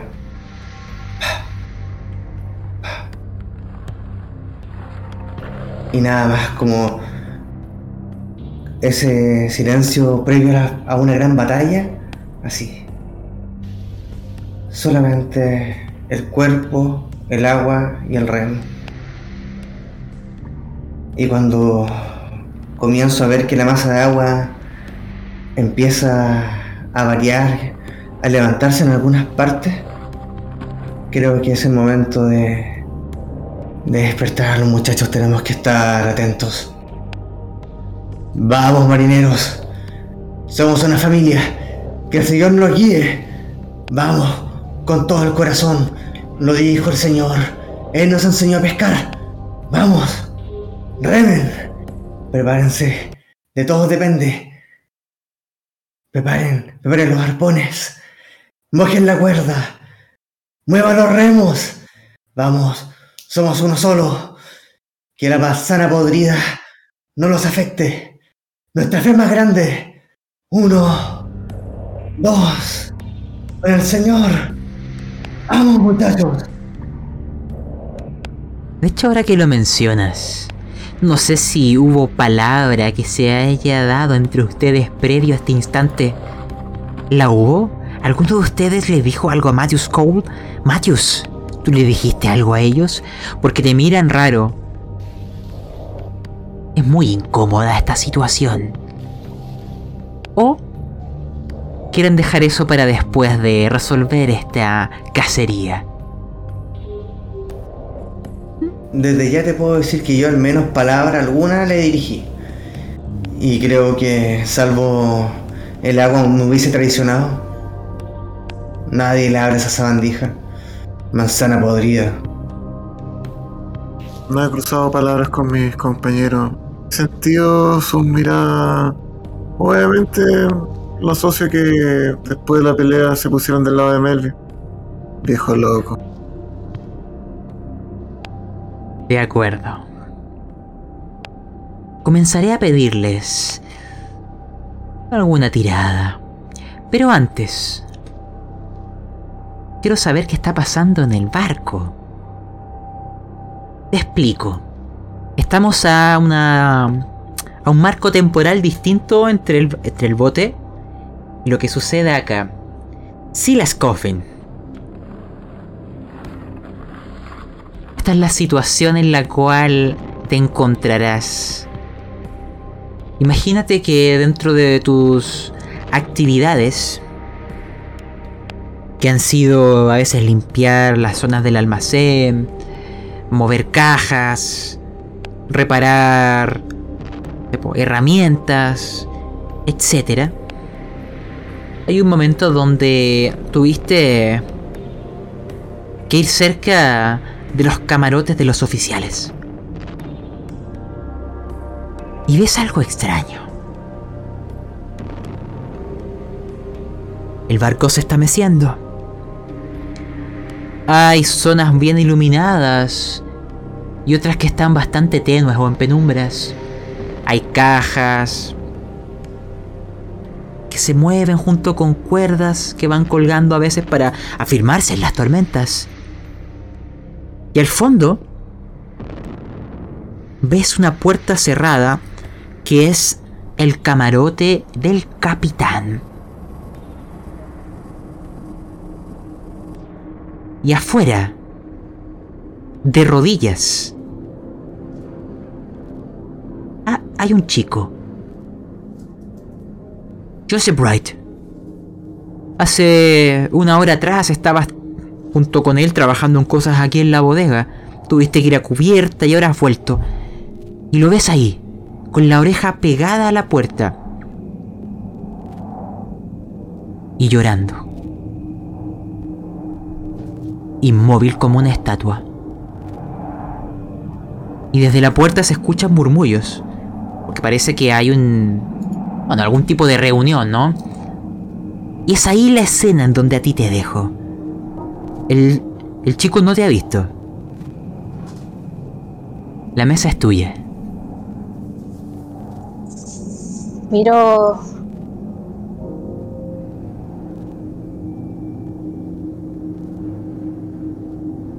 ¿No te oyes? Ahora sí, perdón. Eh, miro la escena desde lejos y me fijo que el compañero está llorando, así que simplemente quedo como con la duda de, si acercarme o no. Me acerco lentamente para ver si es que logro escuchar algo o siquiera entender los murmullos sin pegarme a la puerta, solo acercándome a mi compañero. Y le digo, oye, oye, ¿no tenéis que estar acá? Él, sin moverse y con los ojos aún en lágrimas, hace inmediatamente una mueca de silencio para que no digas ninguna palabra. Y te dice que acerques la oreja a la puerta. Y lanza a escuchar con el morado.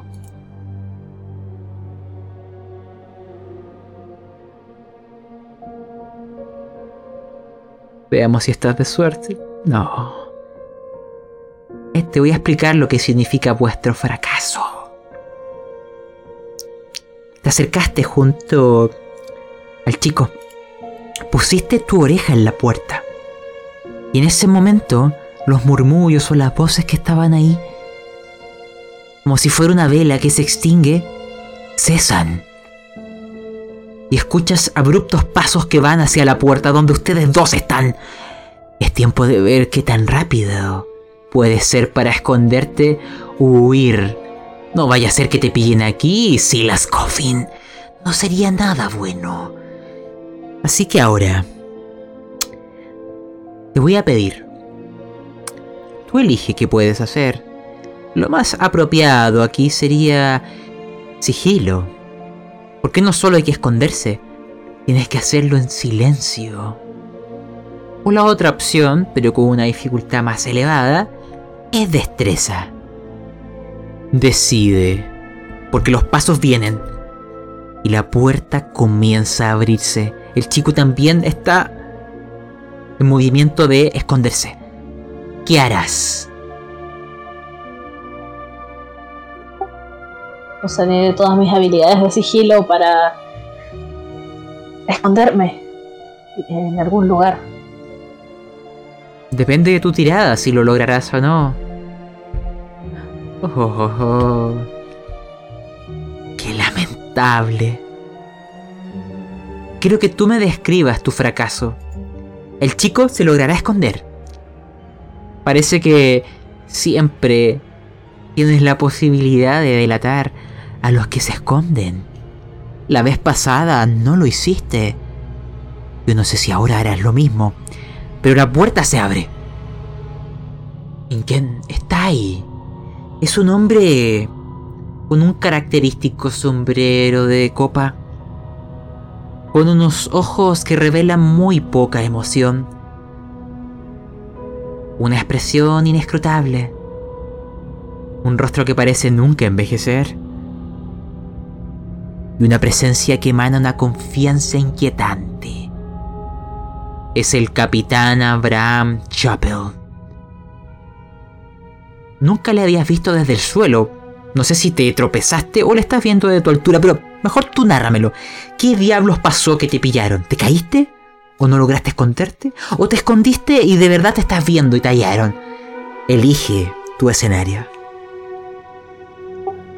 justo cuando iba a dirigirme a un lugar para esconderme, apareció el capitán y me paralicé, quieto, en la mitad del salón. Bueno, del lugar.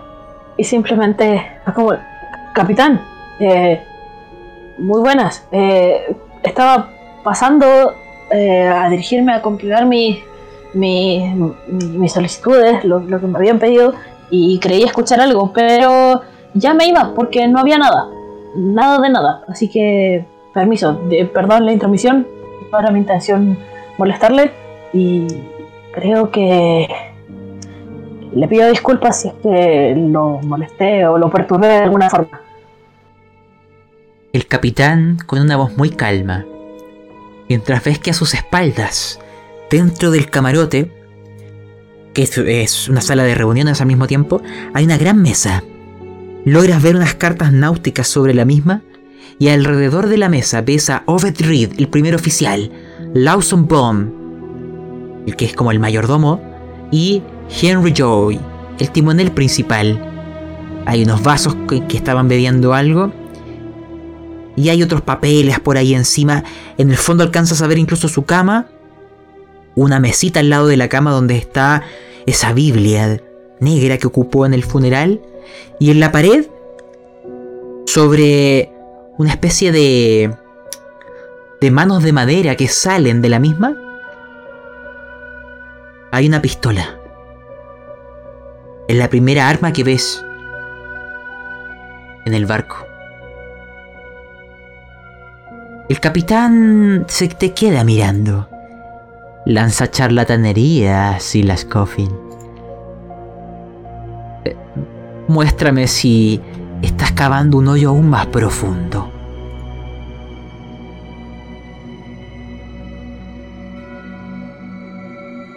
El capitán, recuerda que en estas tiradas sociales, tú no te das cuenta realmente de si tus, tu engaño tiene efecto o no. Claramente tú y yo sabemos que no lo logras. Pero el capitán, en una voz cálida ahora, tranquila, te dice, pone su mano sobre tu hombro. Tranquilo, lo entiendo. No te preocupes. Todo estará bien. Hay... Hay una tarea que quiero asignarte. Trabajas muy duro. Y siento que debo recompensarte. Mira hacia atrás. Los demás como que se le quedan mirando, su- sus rostros no dicen nada.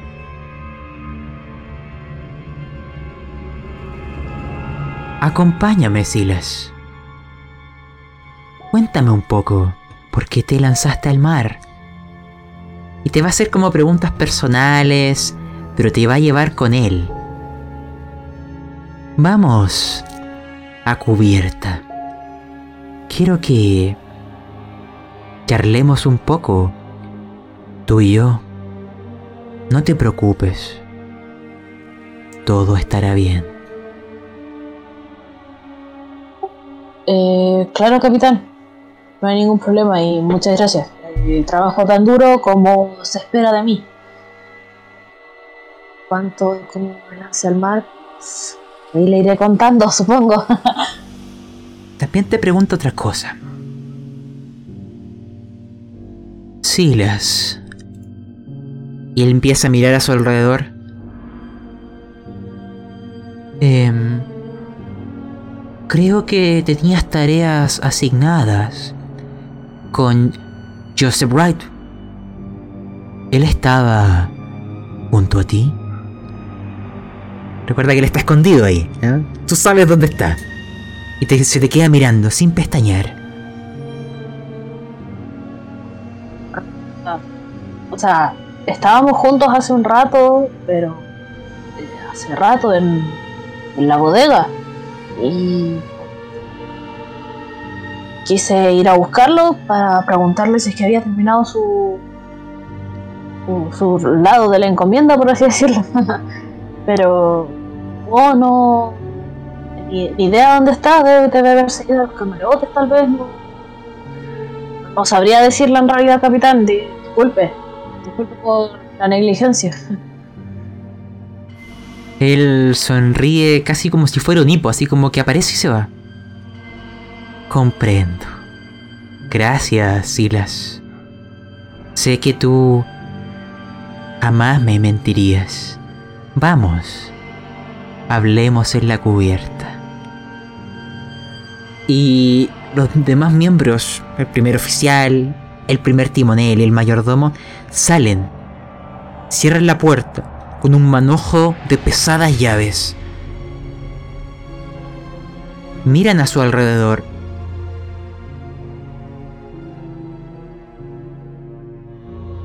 Lánzame suerte, Silas.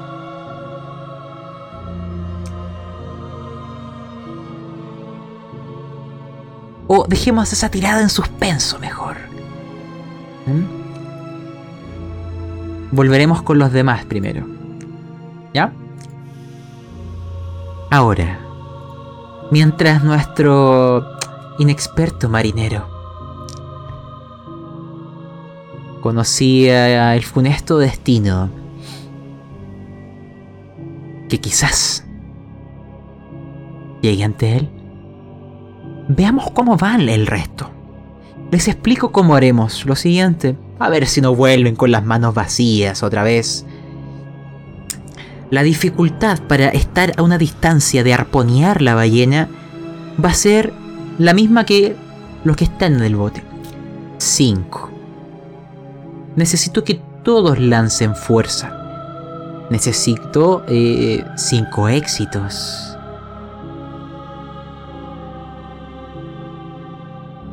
Ah, perdón, son. hay 4 en el bote. Porque están ustedes tres junto a Melvin Wicks. Oh, tres éxitos. Excelente.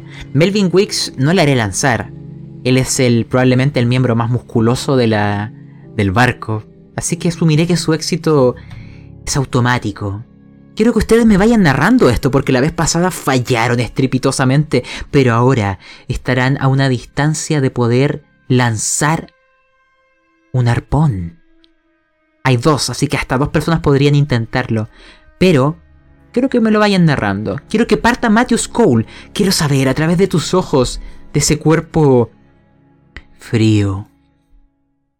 ¿Qué sientes? ¿Qué observas? Descríbemelo. Vengo muy confuso en todo este viaje y la mejor manera de, de limpiar mi mente es dedicarme a, lo que siempre me he dedicado. A remar, a remar. Una vez, una vez, vamos, una, vamos, vamos.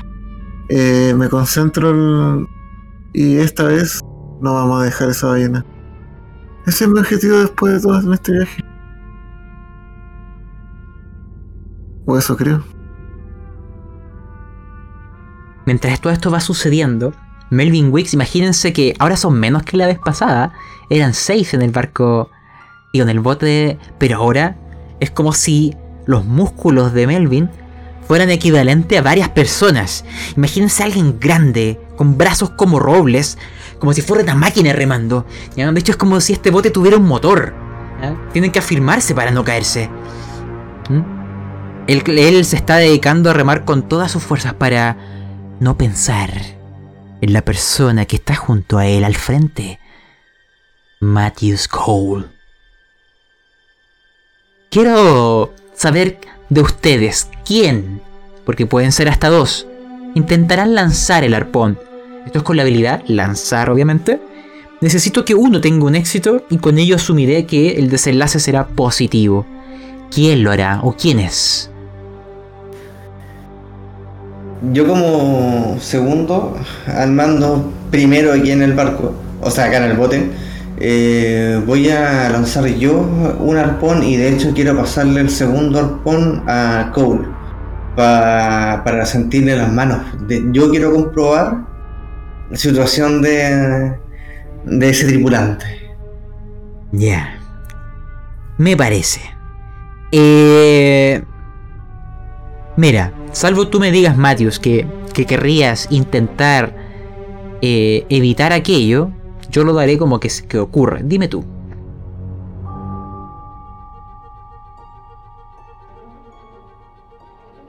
Matthews. ¿Has modiado? Va, disculpa, está, la- la- no te escuché.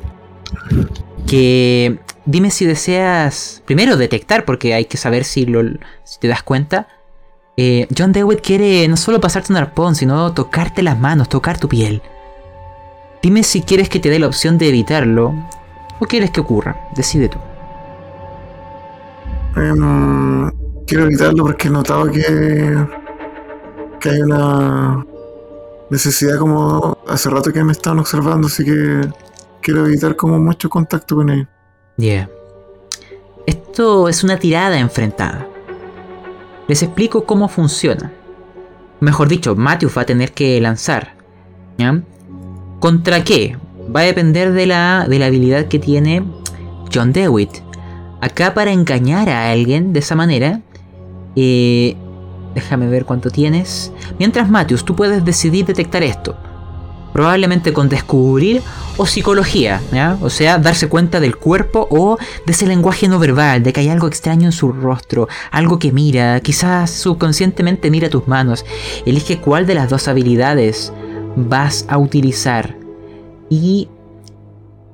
Oh, tu habilidad de que equivalente al engaño acá es bastante baja, señor John Dewitt. Así que la dificultad es normal para lograrlo. Pero quería. Quiero proponer algo, solamente para aprovecharme de la circunstancia. Ya. Eh, soy un marinero acostumbrado, entonces voy a hacer la. voy a hacer la movida de forma automática. Y quiero que sigilosamente deslizar mi mano por el arpón para entregarlo, porque igual voy el arpón igual lo tengo que pasar para que no se, no se nos vaya a caer, ¿cierto? Es casi imperceptible mi movimiento, es parte de la entrega. Entonces quiero tirarlo con sigilo más que con juego de mano, imagino que había y pensado. Ah, no, te entiendo, pero te explico cómo funcionan las dificultades. Vale. Eh, cuando tú quieres vencer a un oponente en algo, en este caso, hay dos opciones. O cada uno lanza, porque ambos son personajes jugadores. O la otra opción que hay es, como tu habilidad es 50 o menor, la dificultad para el personaje de Matthews es normal. Si tu habilidad fuera mayor aún, y, y recién sería en dificultad difícil. ¿Quieren lanzarlo ambos? Ya, ¿eso es lo más entretenido? Ya. ¿Ya? ¿Cuál Ambos sería la- Tú elige, puedes ocupar descubrir psicología. ¿Cuál vas a ocupar? Matthews Cole. Ya. Ay, Ya. Fallarás, Matthews. Así que. Sigamos narrando esto. John, tú le logras pasar los arpones. Incluso. Quizás haces como que parezca que se te. Eh, el arpón. Como que se te está resbalando uno. Y con ello mueves tu mano para que no se caiga al mar. Pero lo ocupas para rozarle la, eh, la piel. Y sí. Sientes como si estuvieras tocando el agua de mar. Es fría y húmeda. Matthews toma el arpón. Tú notas que te tocaron la piel. ¿Mm? Y, John, lánzame charlatanería. Si no, Matthews notará en tu rostro la misma expresión que vio en Melvin Weeks. Esa. Esa impresión como de un shock. Como que tu, tu cara se constriñe en una mueca extraña. Y fallas. La información ya está para ustedes, ¿ya? ¿Cómo esto incidirá en vuestra conversación? Lo quiero ver después de... de saber si logran capturar la ballena o no. Porque en el camino de vuelta tendrán mucho tiempo para conversar. Pero Matthews, tú lo notas. Es la misma expresión. ¿Qué hay de raro en tu piel? No hay nada, ¿cierto? Ahora. quiero que ustedes van a lanzar los arpones, pero será el personaje de Richard quien me narre, a partir de los resultados, Si logran capturar la ballena o no. Y si la logran capturar, el cómo fue. ¿Ya? Así que ambos lancen. Suena extraño. Lanzar. Necesito que obtengan un éxito.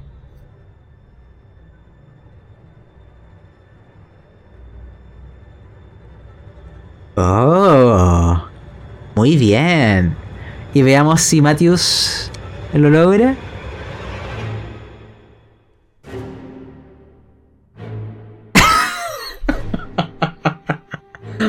ay, ay. Ya, Matthews primero. No, mejor no. Richard, tú me vas a narrar la pifia. Y además me vas a narrar el éxito del segundo oficial, porque lograrán atrapar la ballena. Ese arpón llegará al punto de que vuestro barco será jalado por la cuerda. Y eventualmente llegarán a distancia en donde podrán ocupar las lanzas para empezar a acuchillar la ballena y matarla. Tú me tienes que describir este sanguinario acto. La mesa es tuya. Eh, cuando ya estamos todos preparados, y bueno, la verdad es que yo no, no acostumbro venir a arponear a las ballenas. Esto no para mí, lo he hecho un par de veces, pero sin éxito. Así que ahora estoy nervioso a ver qué va a pasar. Yo estoy en mi puesto firme esperando hacer lo que tenga que hacer. Y veo que el primero que, que lo intenta es el Matius. A ver, a ver, a ver qué tan elegido es. Veo que se pone en posición, eh, toma el, arpón y en su rostro yo veo que está decidido. Está, no, yo le apuesto las fichas. Y de repente se hace hacia atrás, toma impulso, lanza el arpón y pasa por encima de la ballena. Es como si hubiese tirado para otro lado. Y es una ballena. Es una ballena. No un pescadito chico. Y lo tira para el lado, ni cerca. Ni le rebotó. Nada. Nada, nada, nada. Ni cerca pasó. Yo quedo mirando a Matthew y me parece raro eso también. Pues ya, pero no hay tiempo para eso. Y de repente no me doy ni cuenta y viene el segundo oficial. A este le tengo fe. Viene Don John también y hace menos faramaya que el Matthews. No se pone en posición, nada. Toma el arpón, hace el brazo hacia atrás y de repente, pero muy rápido, muy rápido, lo tira al blanco. Y fue como que si lo hubiese visto en cámara lenta, oiga. Nunca había visto una lanza tan bonita. Viene la lanza y justo, justo, justo, justo en el ojo de la ballena. Y la ballena, em, yo pensé que un animal tan grande iba a empezar a revolotear como loco. Y no, ¿sabe que no? Como que se, en vez de arrancarse quedó ahí, es como que si el ojo hubiese sido su cerebro, no sé. Y ahí me doy cuenta al tiro de lo que hay que hacer. Melvin, firme el barco. Tenemos que empezar a jalar. Empiezo a mojar la cuerda. La mojo, la mojo, la mojo, la mojo, la mojo. Y pa, y vamos acercándonos a la ballena, nos acercamos, nos acercamos. Oiga, yo nunca había visto un animal tan bonito y tan de cerca. Era majestuoso eso, majestuoso. Pero tuvimos que hacer lo que teníamos que hacer. Cuando estábamos ahí, tuvimos que agarrar nuestras filosas. Filosas les digo yo, porque son bien filosas. ¿Usted ha visto una ballena de cerca? No, pues tienen el... Así un cuero, así un cuero. Entonces difícil ahí. ah. Pero ahí nos pusimos todas las pilas y empezamos a achacar a la pobre ballena. Bueno, pobre, porque es un animal, pero es nuestra pega, y si no lo hacemos no comemos. Así que ahí empezamos todo a, a empezar a preparar a la ballena para llevarla, para llevar lo que tenemos que sacarle a la pobre al barco. Y lo lograrán entonces. La sangre empezará a empapar las aguas y una marea roja les rodeará. La ballena eventualmente, frente al ataque de las lanzas, que perforarán una y otra vez, una y otra vez su carne, dejará de luchar. será un peso muerto flotando. Harán un agujero en su cola, con la cual podrán engancharla y remolcarla. El otro bote que estaba junto a ustedes llegará tardíamente porque la ballena hizo un giro en algún instante donde estuvo más cerca de ustedes que de ellos. Igual les aplaudirán, dado que una ballena y el aceite que podrán sacar de ella es algo que les va a beneficiar a todos. Ellos también les van a ayudar a remolcar, dado que es un gran peso. Y empezarán un lento camino de vuelta. Y ahí entre el remar, ¿cierto? Ese movimiento cíclico, monótono, ya con el con la adrenalina agotándose. Es que las miradas de un entre ustedes serán inevitables. El rostro de John DeWitt no sé lo que va a decir, pero esa conversación quiero retrasarla un momento. Porque hay un pequeño marinero, un jovenzuelo, que tengo serias dudas de qué está pasando con él. Así que, Silas Coffin, imagínate que hemos subido a cubierta. El barco está inmóvil. Las velas se han amarrado para que el viento no lo mueva y sea lanzado el ancla porque están en espera de los botes. Y el capitán te lleva caminando mientras están hablando. Imaginémonos que han hablado de de tu infancia, de las razones por las que te convertiste en marinero, de tu madre, no sé, de tus amigos del pueblo, del puerto. Historias personales. Incluso él también te habrá hablado de sus propias historias. Él te dice que él perdió a su padre muy pequeño y que le quería mucho. De hecho, el nombre de este barco es en honor a su padre. Le extraña, te dice. Extraño mucho a mi padre.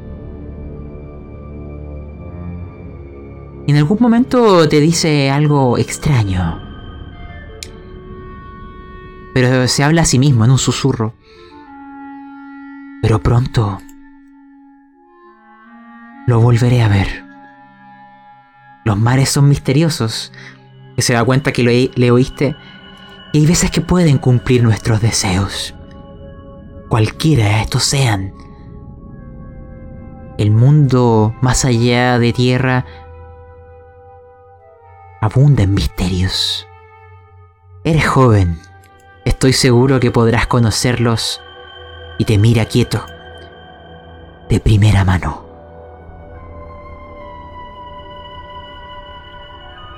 Y lo que ocurrirá contigo es lo siguiente. Antes de que oigas algo, porque hay un sonido que va a romper toda esta atmósfera. Te lleva al borde del barco y te da, imagínate, habían pasado previamente a las zonas donde están los alimentos y ambos están con unas jarras, bebiendo. Una conversación entre casi amigos, ¿no? Mucha confianza del capitán. Y... Silas Coffin. Junto a él.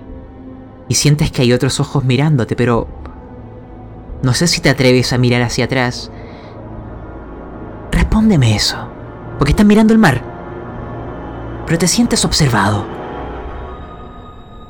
¿Miras hacia atrás? Muy buena que está la conversación. Supongo que sigo siendo un alma inocente, pero... Sí, miro alrededor al sentirme observado, mientras doy un largo pero controlado sorbo a mi jarra. Simplemente miro alrededor casualmente para no alertar desconfianza o algo. No puede ser que me vaya peor. Lanza a descubrir a ver si lo observas. Veamos si lo logras. Ha fallado todo. Oh, excelente. Tú verás que el primer oficial, Obed Reed, está eh, con la mitad del cuerpo escondido, observándolos a ustedes y tiene entre sus manos, tapando la boca, al grumete que estaba escondido.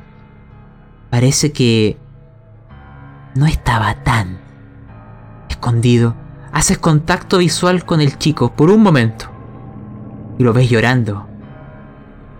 De hecho, notas que sus pantalones están mojados, se ha orinado. Y el primer oficial también hace contacto visual contigo. Y ves que ríe. Sin sonido, solo mueve la, la boca.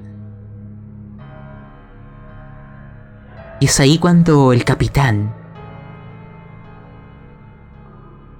te dice, tranquilo, todo estará bien. Apunta hacia el océano y te dice, hay tesoros bajo los mares mucho más grandes que las historias de los piratas. Yo los he visto.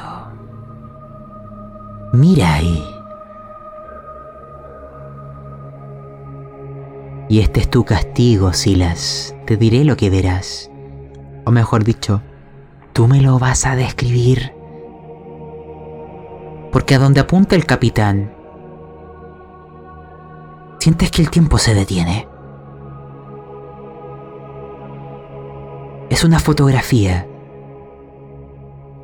El viento sopla, pero están todos quietos. Aquel sombrero del capitán de copa que siempre protege aquellos ojos inexpresivos se enfrenta al viento. No se mueve. Pero tú notarás que lo único que se mueve en este instante es algo en el agua. algo que empieza a emerger.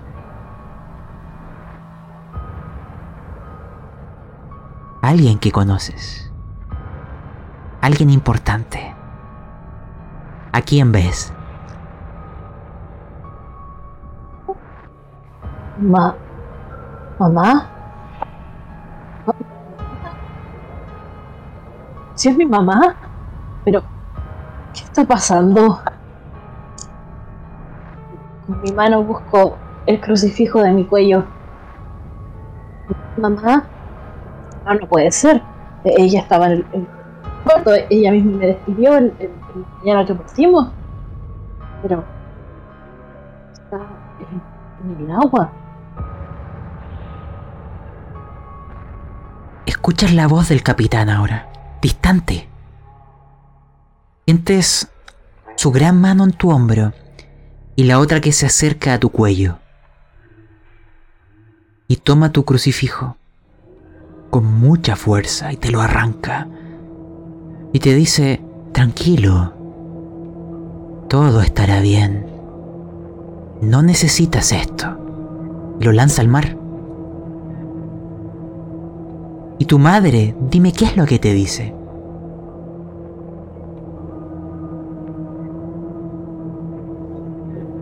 Mi madre solamente, casi sin mover los labios, pero la escucho como si estuviera a un lado mío. Y me dice, este es el camino de nuestro Señor. Una frase que siempre me repetía cuando las cosas parecían salir mal. Las veces que me rechazaron para intentar unirme a otras tripulaciones porque era muy joven o muy inexperto. ¿Qué está pasando acá? Tu madre en el agua agregará una última frase a eso. No solo te dará palabras de amor y te dirá, querido hijo, tranquilo. Pronto estarás conmigo. Todo estará bien. Y ahí el capitán te girará para que le veas a él, con sus manos en, en tus hombros. Agachará un poco para que sus, sus ojos estén a tu altura. Todo estará bien. No te preocupes. Dios te ha elegido. Y en su sagrado reino te espera. Pero no me vuelvas a mentir. Porque hay algo que espera a los mentirosos. Y es ahí cuando oyes unos horribles gritos y unos sonidos que no me atrevo a describir aún. Volvamos con nuestros cazadores. Estamos en el bote. Estamos remolcando aquí y han pasado horas. Claramente llegaremos posterior a la escena que está padeciendo nuestro joven marinero. Pero allí, antes de que lleguen, tienen la oportunidad de hablar con Matthews Cole. Así que, el barco es vuestro.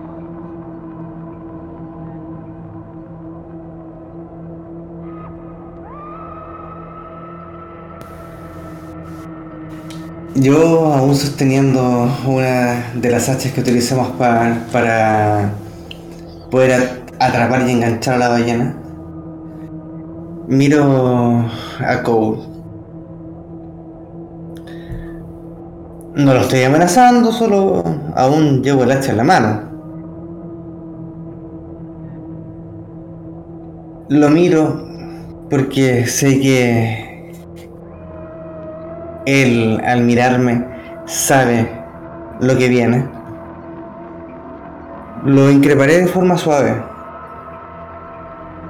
Derechamente. Cole, ya que cumplimos con nuestra misión, gracias al equipo, no gracias a ti, siendo que eres uno de los más antiguos y más expertos en esto. Voy a ser bien directo, mí me gusta trabajar en equipo y tú no estás encajando dentro de él. ¿Qué te traes con el. con la capitanía del barco? Mm, ya me imagino con qué cuenta te fueron. Y cuando digo eso, miro a, a Richie. Em, A ver, te lo estoy preguntando como primer oficial a cargo del barco, así que mantén el respeto. Esto no es una conversación de almuerzo, señor Cole. vamos a cumplir un año ya en esta embarcación y, y aún crees que vamos a respetar tanto los rangos. En este momento creo que es bastante necesario. Ah, nada que comentar. Lo. Creo que ese viejo está afectando hacia el lado de. Y miro a Melvin. Melvin, después de toda esta adrenalina que aún recorre su cuerpo por la cacería, se siente con más valor. Aún recuerda las enseñanzas de la iglesia, pero dice, te apunta y se mueve, porque se está abalanzando hacia ti. Hay algo raro contigo, Matthews. Tu piel no es normal. Tienes que estar padeciendo algún tipo de enfermedad. El resto tiene que saberlo. Voy a lanzar una tirada, salvo tú quieras intentar esquivarlo o aceptarlo, pero él va a intentar agarrarte con sus enormes manos. No parece que quiera golpearte, quiere afirmarte. Dime, ¿intentarás esquivarle? Mm, no, voy a dejar que me tome. Ya. Caer en la embarcación, no quiero, no quiero caer en el agua. Prefiero. No, y además, recuerda que está el otro bote. Así que ellos están viendo lo que ustedes hacen. Melvin te toma. ¿Mm? Y como que empieza a tocar tus brazos, tu cara.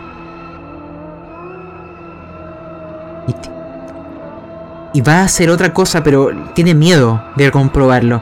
Pero les dice al resto, toquen su piel. Vean que no estoy mintiendo. Aléjate de acá, hombre. ¿Qué te pasa? De hecho, él empieza a oler. A- Díganme qué harán ustedes mientras. Yo trato de alejarlo con mis brazos. ¿Qué te pasa, Melvin? Demasiado raro. ¿Tomaste agua de mar? Yo mantengo el regulación atrás, extiendo los brazos y mantengo el resto atrás. Y miro y les digo, es verdad lo que hice, yo, yo ya lo toqué. Y sus manos no son normales, están frías, están húmedas. ¿Qué les pasa si mis manos son normales? Me arromango mis brazos y se las muestro. Visualmente, es ¿cómo se ven? Sácate la camisa. normal. Sácate la camisa. Déjame ver tu pecho. Eso te dice Melvin. Entre una mezcla de asustado y violencia. Tú ves que está a punto de hacer algo. Si es que no le obedeces, él te va a forzar a hacerlo. Sus ojos están transformándose en algo, en una mezcla entre el miedo y la locura. Sácate la camisa. Basta, basta. Aléjate, aléjate. No, voy a mostrarte, pero aléjate. Hazle Y empiezo- Y empiezo a levantarme en la ropa. Confío en que no tengo nada.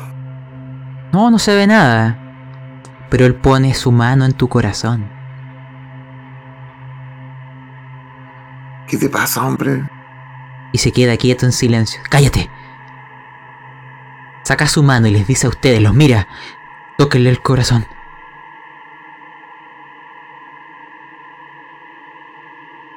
Yo me acerco inmediatamente. Estoy, soy el responsable de todos los que están aquí, así que yo me acerco. No late. Eh, No hay sonido, o sea, es un corazón muerto. El pulso en su muñeca, si lo comprobaras, no hay nada. Dime si, Richard, si tú lo haces, porque les voy a pedir una tirada de cordura a todos ustedes, por si acaso. Eh, yo, mientras pasaba todo esto, yo estaba callado, totalmente callado. Yo no estoy todo el tiempo pensando en lo que le escuché decir al, al primer timonel. Eh, yo estoy muy eh, ansioso, más que temeroso, estoy ansioso porque creo que aquí hay algo muy grande y muy raro. Entonces no quiero, no quiero ser imprudente por algo he sobrevivido tantas historias que tengo, uff, pero siempre he sobrevivido porque yo soy prudente. Entonces estoy muy atento a que, para empezar, que Melvin no le vaya a pegar de nuevo a Matthews, porque yo me acuerdo lo que le dijeron, que él estaba protegido, no sé por quién. Pero si está protegido, yo no le quiero pegar. Y pucha, mi amigo. No, pues entonces yo estoy todo el rato tratando como de, si Melvin trate de pegarle, para yo tratar de evitarlo. Entonces he estado callado todo el tiempo. Y cuando, después de que veo que, que John le toca el corazón y dice que no se mueve, que no late, que no se siente, yo le creo inmediatamente, le creo al tiro.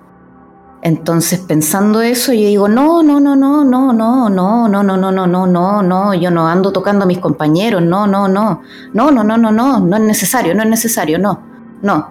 Y me alejo. Y me quedo mirando muy expectante, pero lejitos de Matius. Y una última pregunta, Matthews. ¿Tocas tu propio corazón? sí. Toco cuando dicen eso, me asusta y me, me empieza a tocar mi pecho y trato de, de escuchar mi propio latido. No hay nada. Nada. Susto, me, me empiezo a asustar, como a agitar. Solo hay una Eh, voz. ¿Te acuerdas la voz que antes escuchaste? La mujer que viste. Creo que se llamaba Emma, ¿o no? No recuerdo bien. Tu amiga, no me acuerdo bien su nombre. Pero imagina que oyes su voz en tu mente. Porque el resto no parece estar oyéndola. Tú me dirás lo que diga. Pero todos los que tocaron, incluyendo tú, Matius, vas a lanzar también. Cordura. Recuerden con el morado. Pero... No sé si es algún tipo de enfermedad. O algún tipo de padecimiento. O cuesta medirle el pulso. No lo sé. ¡Wow! Hay un éxito en Matthews. Un fracaso en John. Y... Eh, los que fracasan pierden esa cantidad en cordura, réstenselo. Pero quiero que me expliquen cómo van a interpretar esto. El único que salva, paradójicamente, es el propio Matthews Cole. Así que tú quizás... No sé si te autoengañas, si sientes de verdad un pulso, o qué les dices, o qué te dice la voz. Porque hay un mensaje que yo tengo, pero quiero saber qué más dice. Quiero saber la escena en este barco. Voy a mandar un mensaje secreto, Matthews Cole. Ten atento ahí tu WhatsApp. Y mientras, descríbame qué sucede.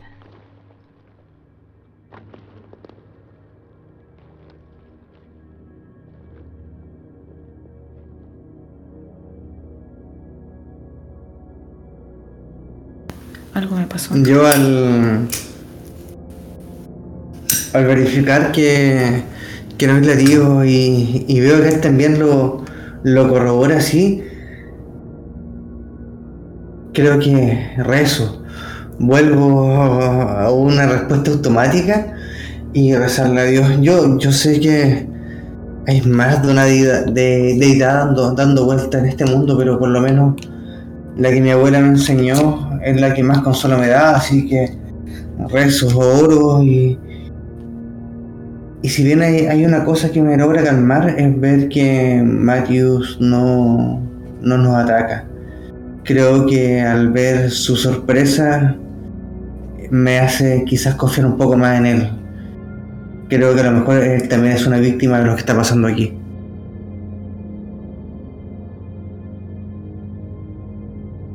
Quiero ir al resto. Vamos.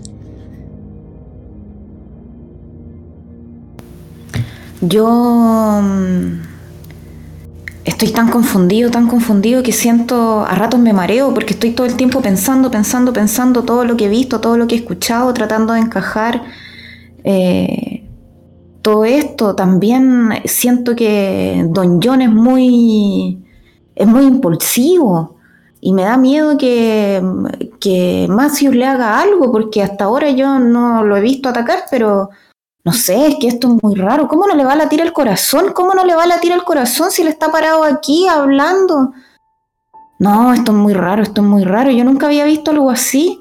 No, y aparte también estoy preocupado aquí por Melvin, otro también que actúa sin pensar. Yo creo que tenemos que, oh, no sé, estar más tranquilos, tenemos que estar más calmados, tenemos que pensar más lo que estamos haciendo.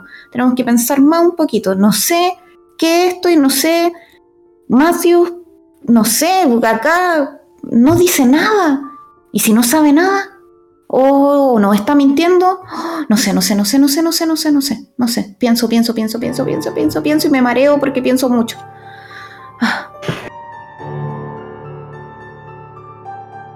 Yo comienzo a sentirme muy mal.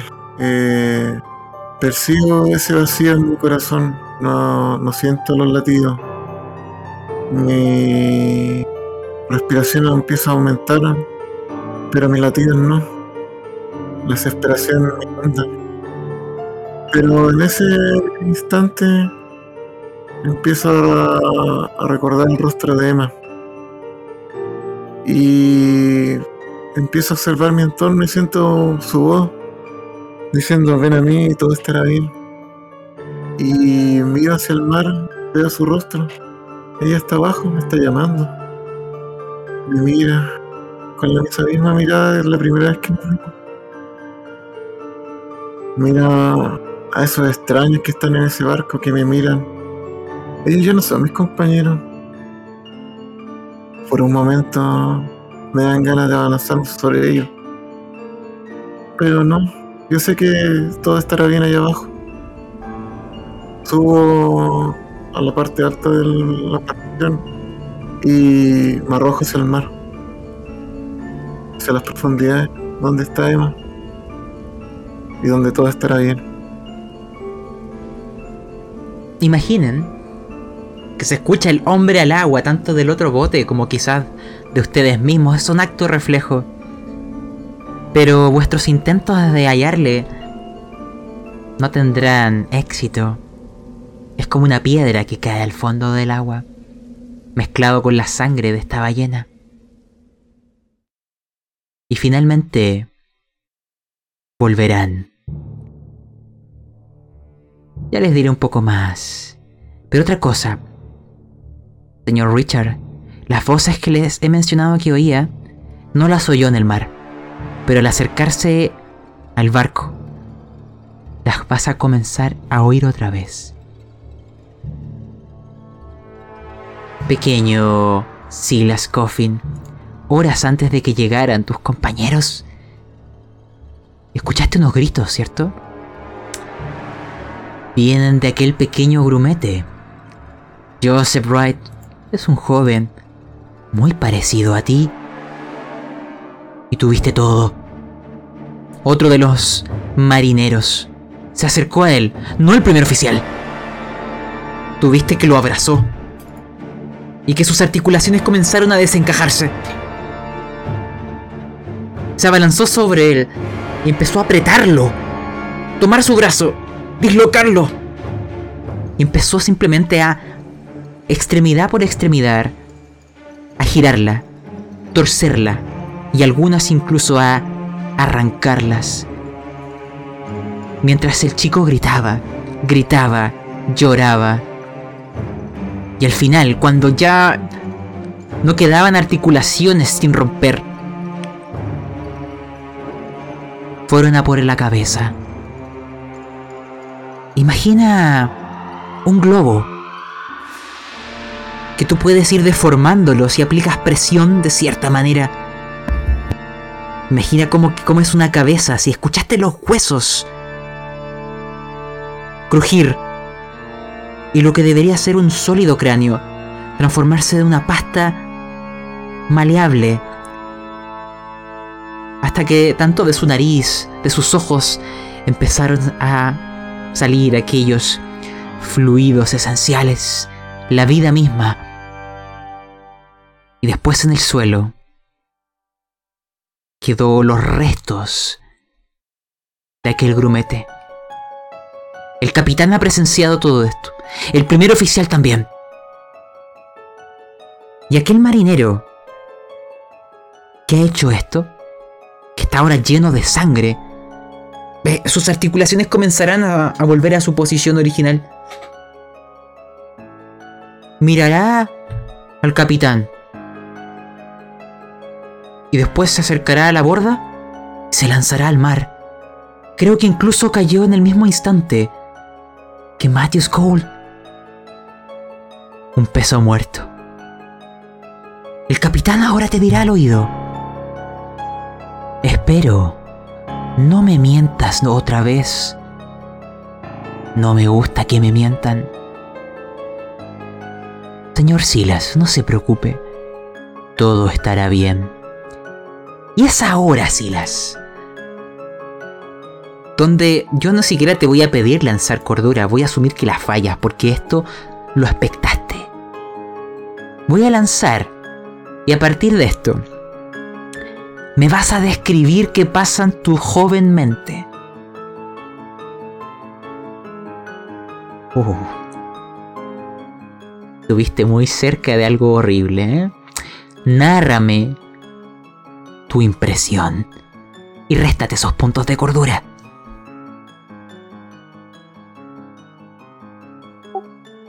Viendo toda la escena de mi compañero, cada vez que se le doblaba alguna extremidad, tanto al compañero antes de abrazarlo, como a quien lo abrazó, yo simplemente podré decir, ¡Oh Dios! ¡Oh Dios! ¡No, no, no! Y con las manos llevándolas a mi, a mi boca para intentar taparla. En absoluto terror. Simplemente ni cuenta me di en, en qué momento empecé a tiritar.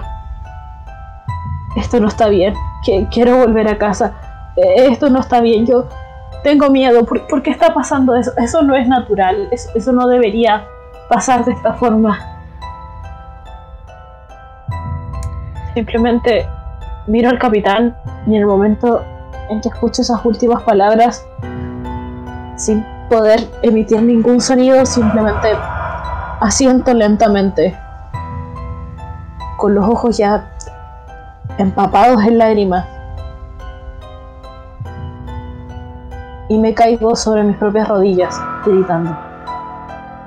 Imagina que dentro de esta escena, con un sol que está acercándose a un ocaso, tiñendo todo de carmesí, las sombras se proyectan elongándose te rodean como si estuvieran en los cuatro puntos cardinales.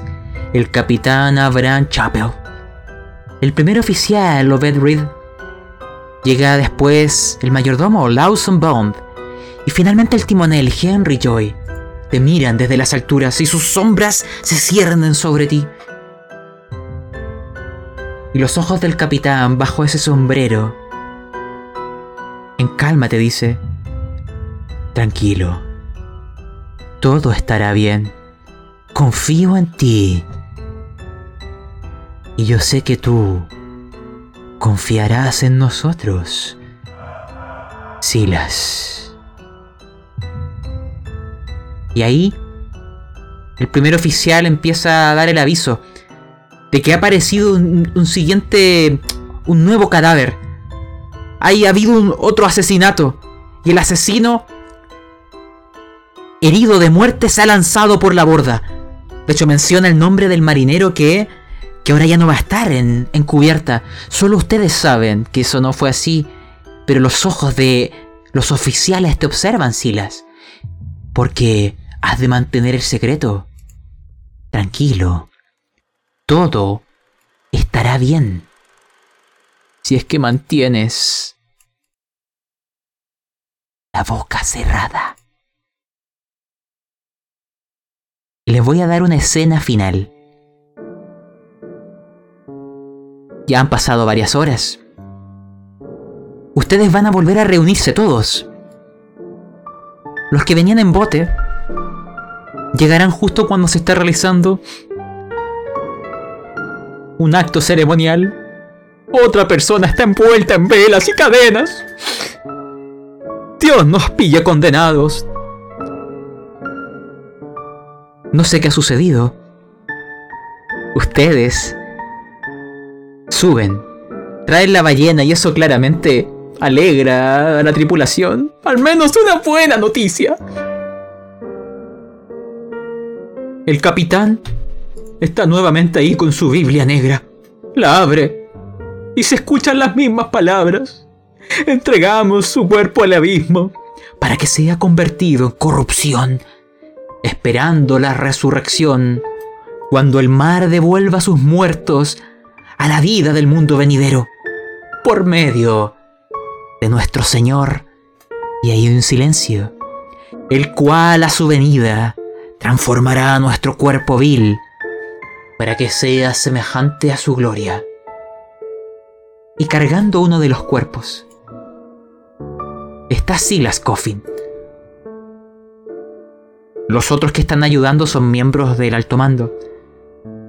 Yo no sé qué cara tiene, jovenzuelo, pero el capitán no te despeja los ojos de la vista. Sus ojos parecen brillar bajo ese sombrero. Ese sombrero parece ser parte de su cuerpo. ¿Nunca lo has visto sin él? Y ustedes se unirán a esta ceremonia solemne y otro cuerpo caerá a la mar. Se enterarán de que otro, que un miembro de los tripulantes que se había quedado, un tal eh, Shades Shorter, fue el asesino. Quizás, de hecho, se sugiere que también fue el mismo que debe haber asesinado a Isaac. y al verse descubierto y herido de muerte, se lanzó a la mar. Por eso es que no está. Los únicos testigos fueron el capitán, el primer oficial, el mayordomo, el timonel y un joven Silas Coffin. Sus testimonios son completamente confiables. Nadie duda. Cinco testigos. Y es ahí, viendo el sol ya pronto a desaparecer, con las miradas de la tripulación observando el mar,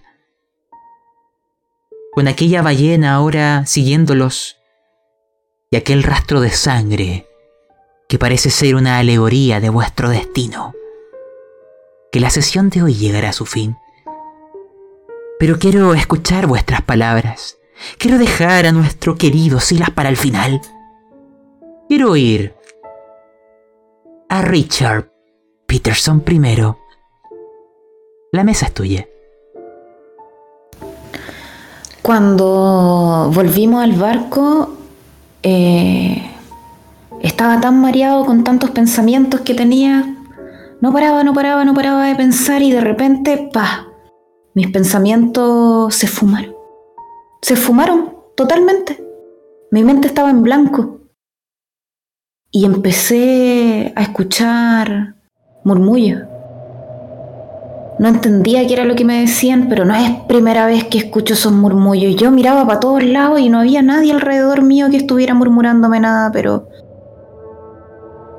Y de repente cuando estaba tratando, cuando creía que estaba a punto de entender qué era lo que me decían esos murmullos, de repente me pongo a poner atención a lo que estaba pasando delante de mis ojos.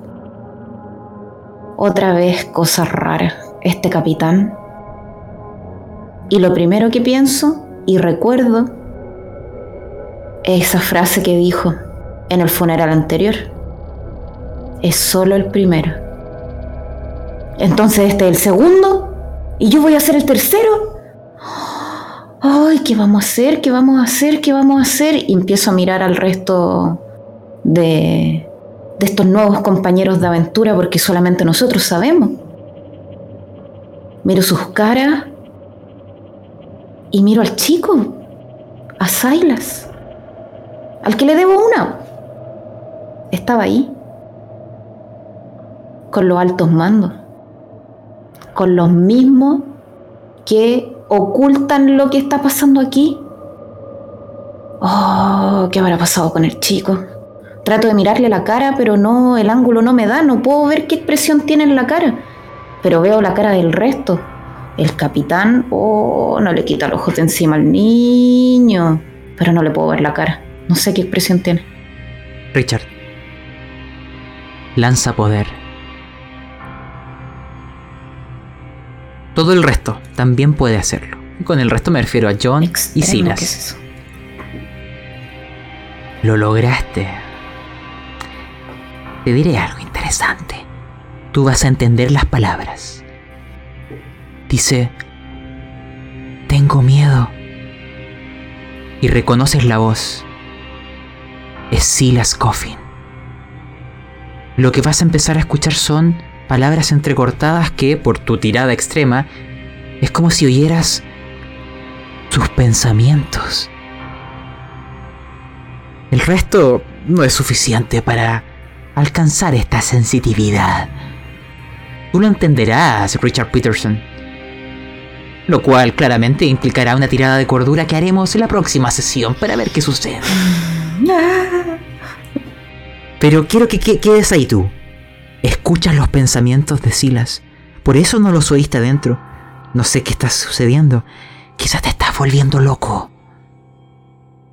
Señor John DeWitt, sus palabras finales.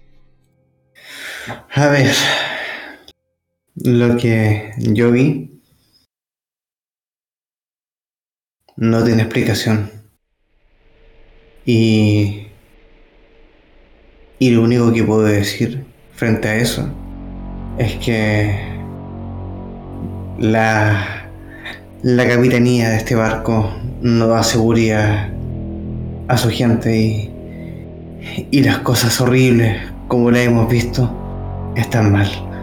Solo un motín podría salvar esto y, y por salvar esto me refiero a salvarnos nosotros porque claramente yo no juzgo, yo sé que hay más creencias más allá de, de la cristiana, pero esto esto está más allá de los creos normales. Esto no, esto no puede, esto está mal en muchos niveles. No puede estar bien bajo ninguna religión.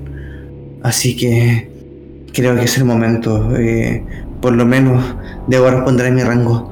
Debo salvar a los que estamos aquí. A la gente de bien.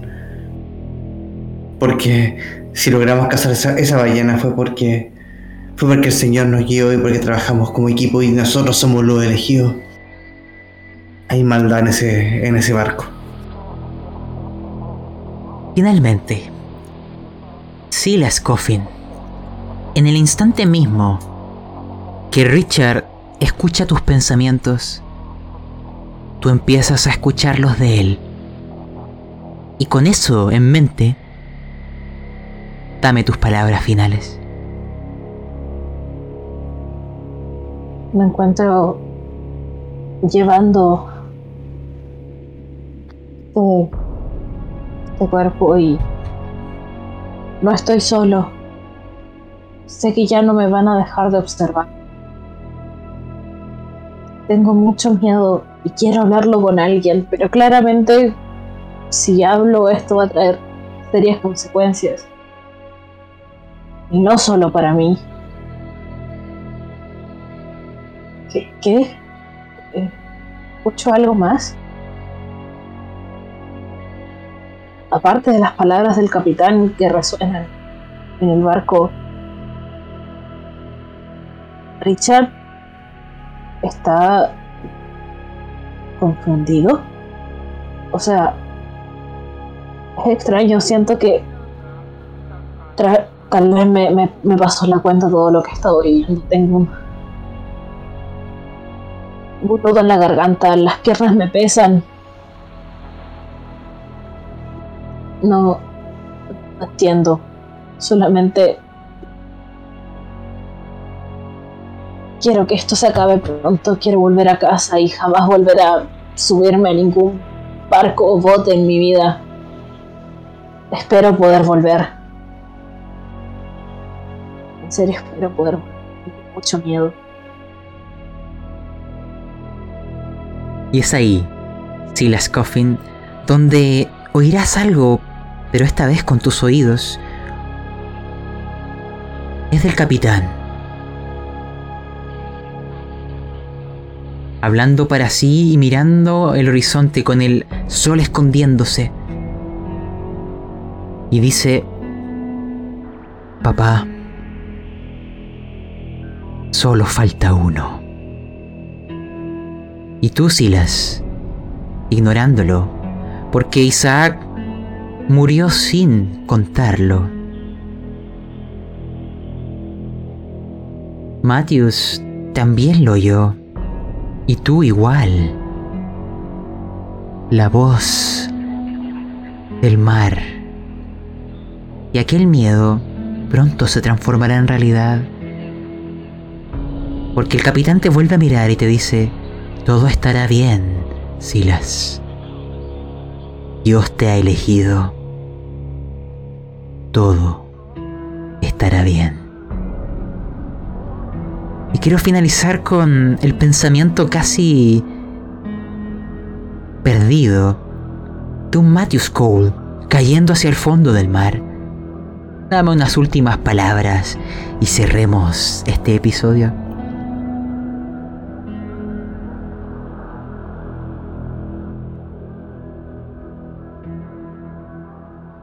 Muteado. Ah, creo que lo que sintió Mateo fue como felicidad en esa última acción. Él sintió que algo lo llamaba abajo y que le iba a provocar estar tranquilo y lo que él buscaba. Arriba, sus compañeros lo, lo abandonaron, se sintió observado, rechazado, mintieron sobre las cosas que él hizo. Aunque ahora que se sumerge en el mar, cree que sus compañeros sí tenían razón. Y él igual lo sabía en el. Quiero cerrar con la siguiente escena. Porque mientras vas cayendo como una roca hacia el fondo del mar, ves que hay sombras que empiezan a rodearte. Como marinero dices, casi instantáneamente, ¿sirenas? Son varias. Y luego hay una sombra más grande todavía, muchas veces más grande, que empieza a acercarte hacia ti y sin querer dices, o mejor dicho piensas, madre, con esa sombra casi envolviéndote y sintiendo que eres llamado por algo que no puedes resistir. Terminaremos esta sesión hasta que las estrellas nos vuelvan a reunir. Así que ahora, ya ha terminado nuestra aventura. Eh, si quieren dejar algún comentario, que sea breve porque nos hemos extendido bastante, eh, este es el momento. Eh, se puso hardcore la cosa. Nada más, los llamados de la sirena nunca son buenos, así que. Uy, uy, lo que, lo que venga. La sirenita no creo. ¿Sí? Bajo el mar, ¿no? ¿No? A mí me preocupa más lo- la sombra más grande. ¿Qué será? ¿Qué será? ¿Qué será? bueno, tengan por seguro que lo van a descubrir. Eh, bueno, entonces vamos a quedar acá. Y para cerrar simplemente, bueno, mensajes rápidos. En la descripción de este audio, el link a, bueno, el enlace al Linktree te va a llevar a, bueno, todas las plataformas de audio o de video donde estaría esta aventura, también las redes sociales, etcétera. Y eh, si te gusta este estilo de aventuras con aire, radio, teatro, de podcast, te recomiendo algunos podcasts amigos, como el de Frecuencia Rolera, La Cueva del Loco y El Nomo Rolero. Dicho eso, hasta que nos volvamos a encontrar, porque escuchen la llamada, hay algo en las profundidades que nos espera y estamos pronto a descubrirlo. Chao, chao. Chao. Chao.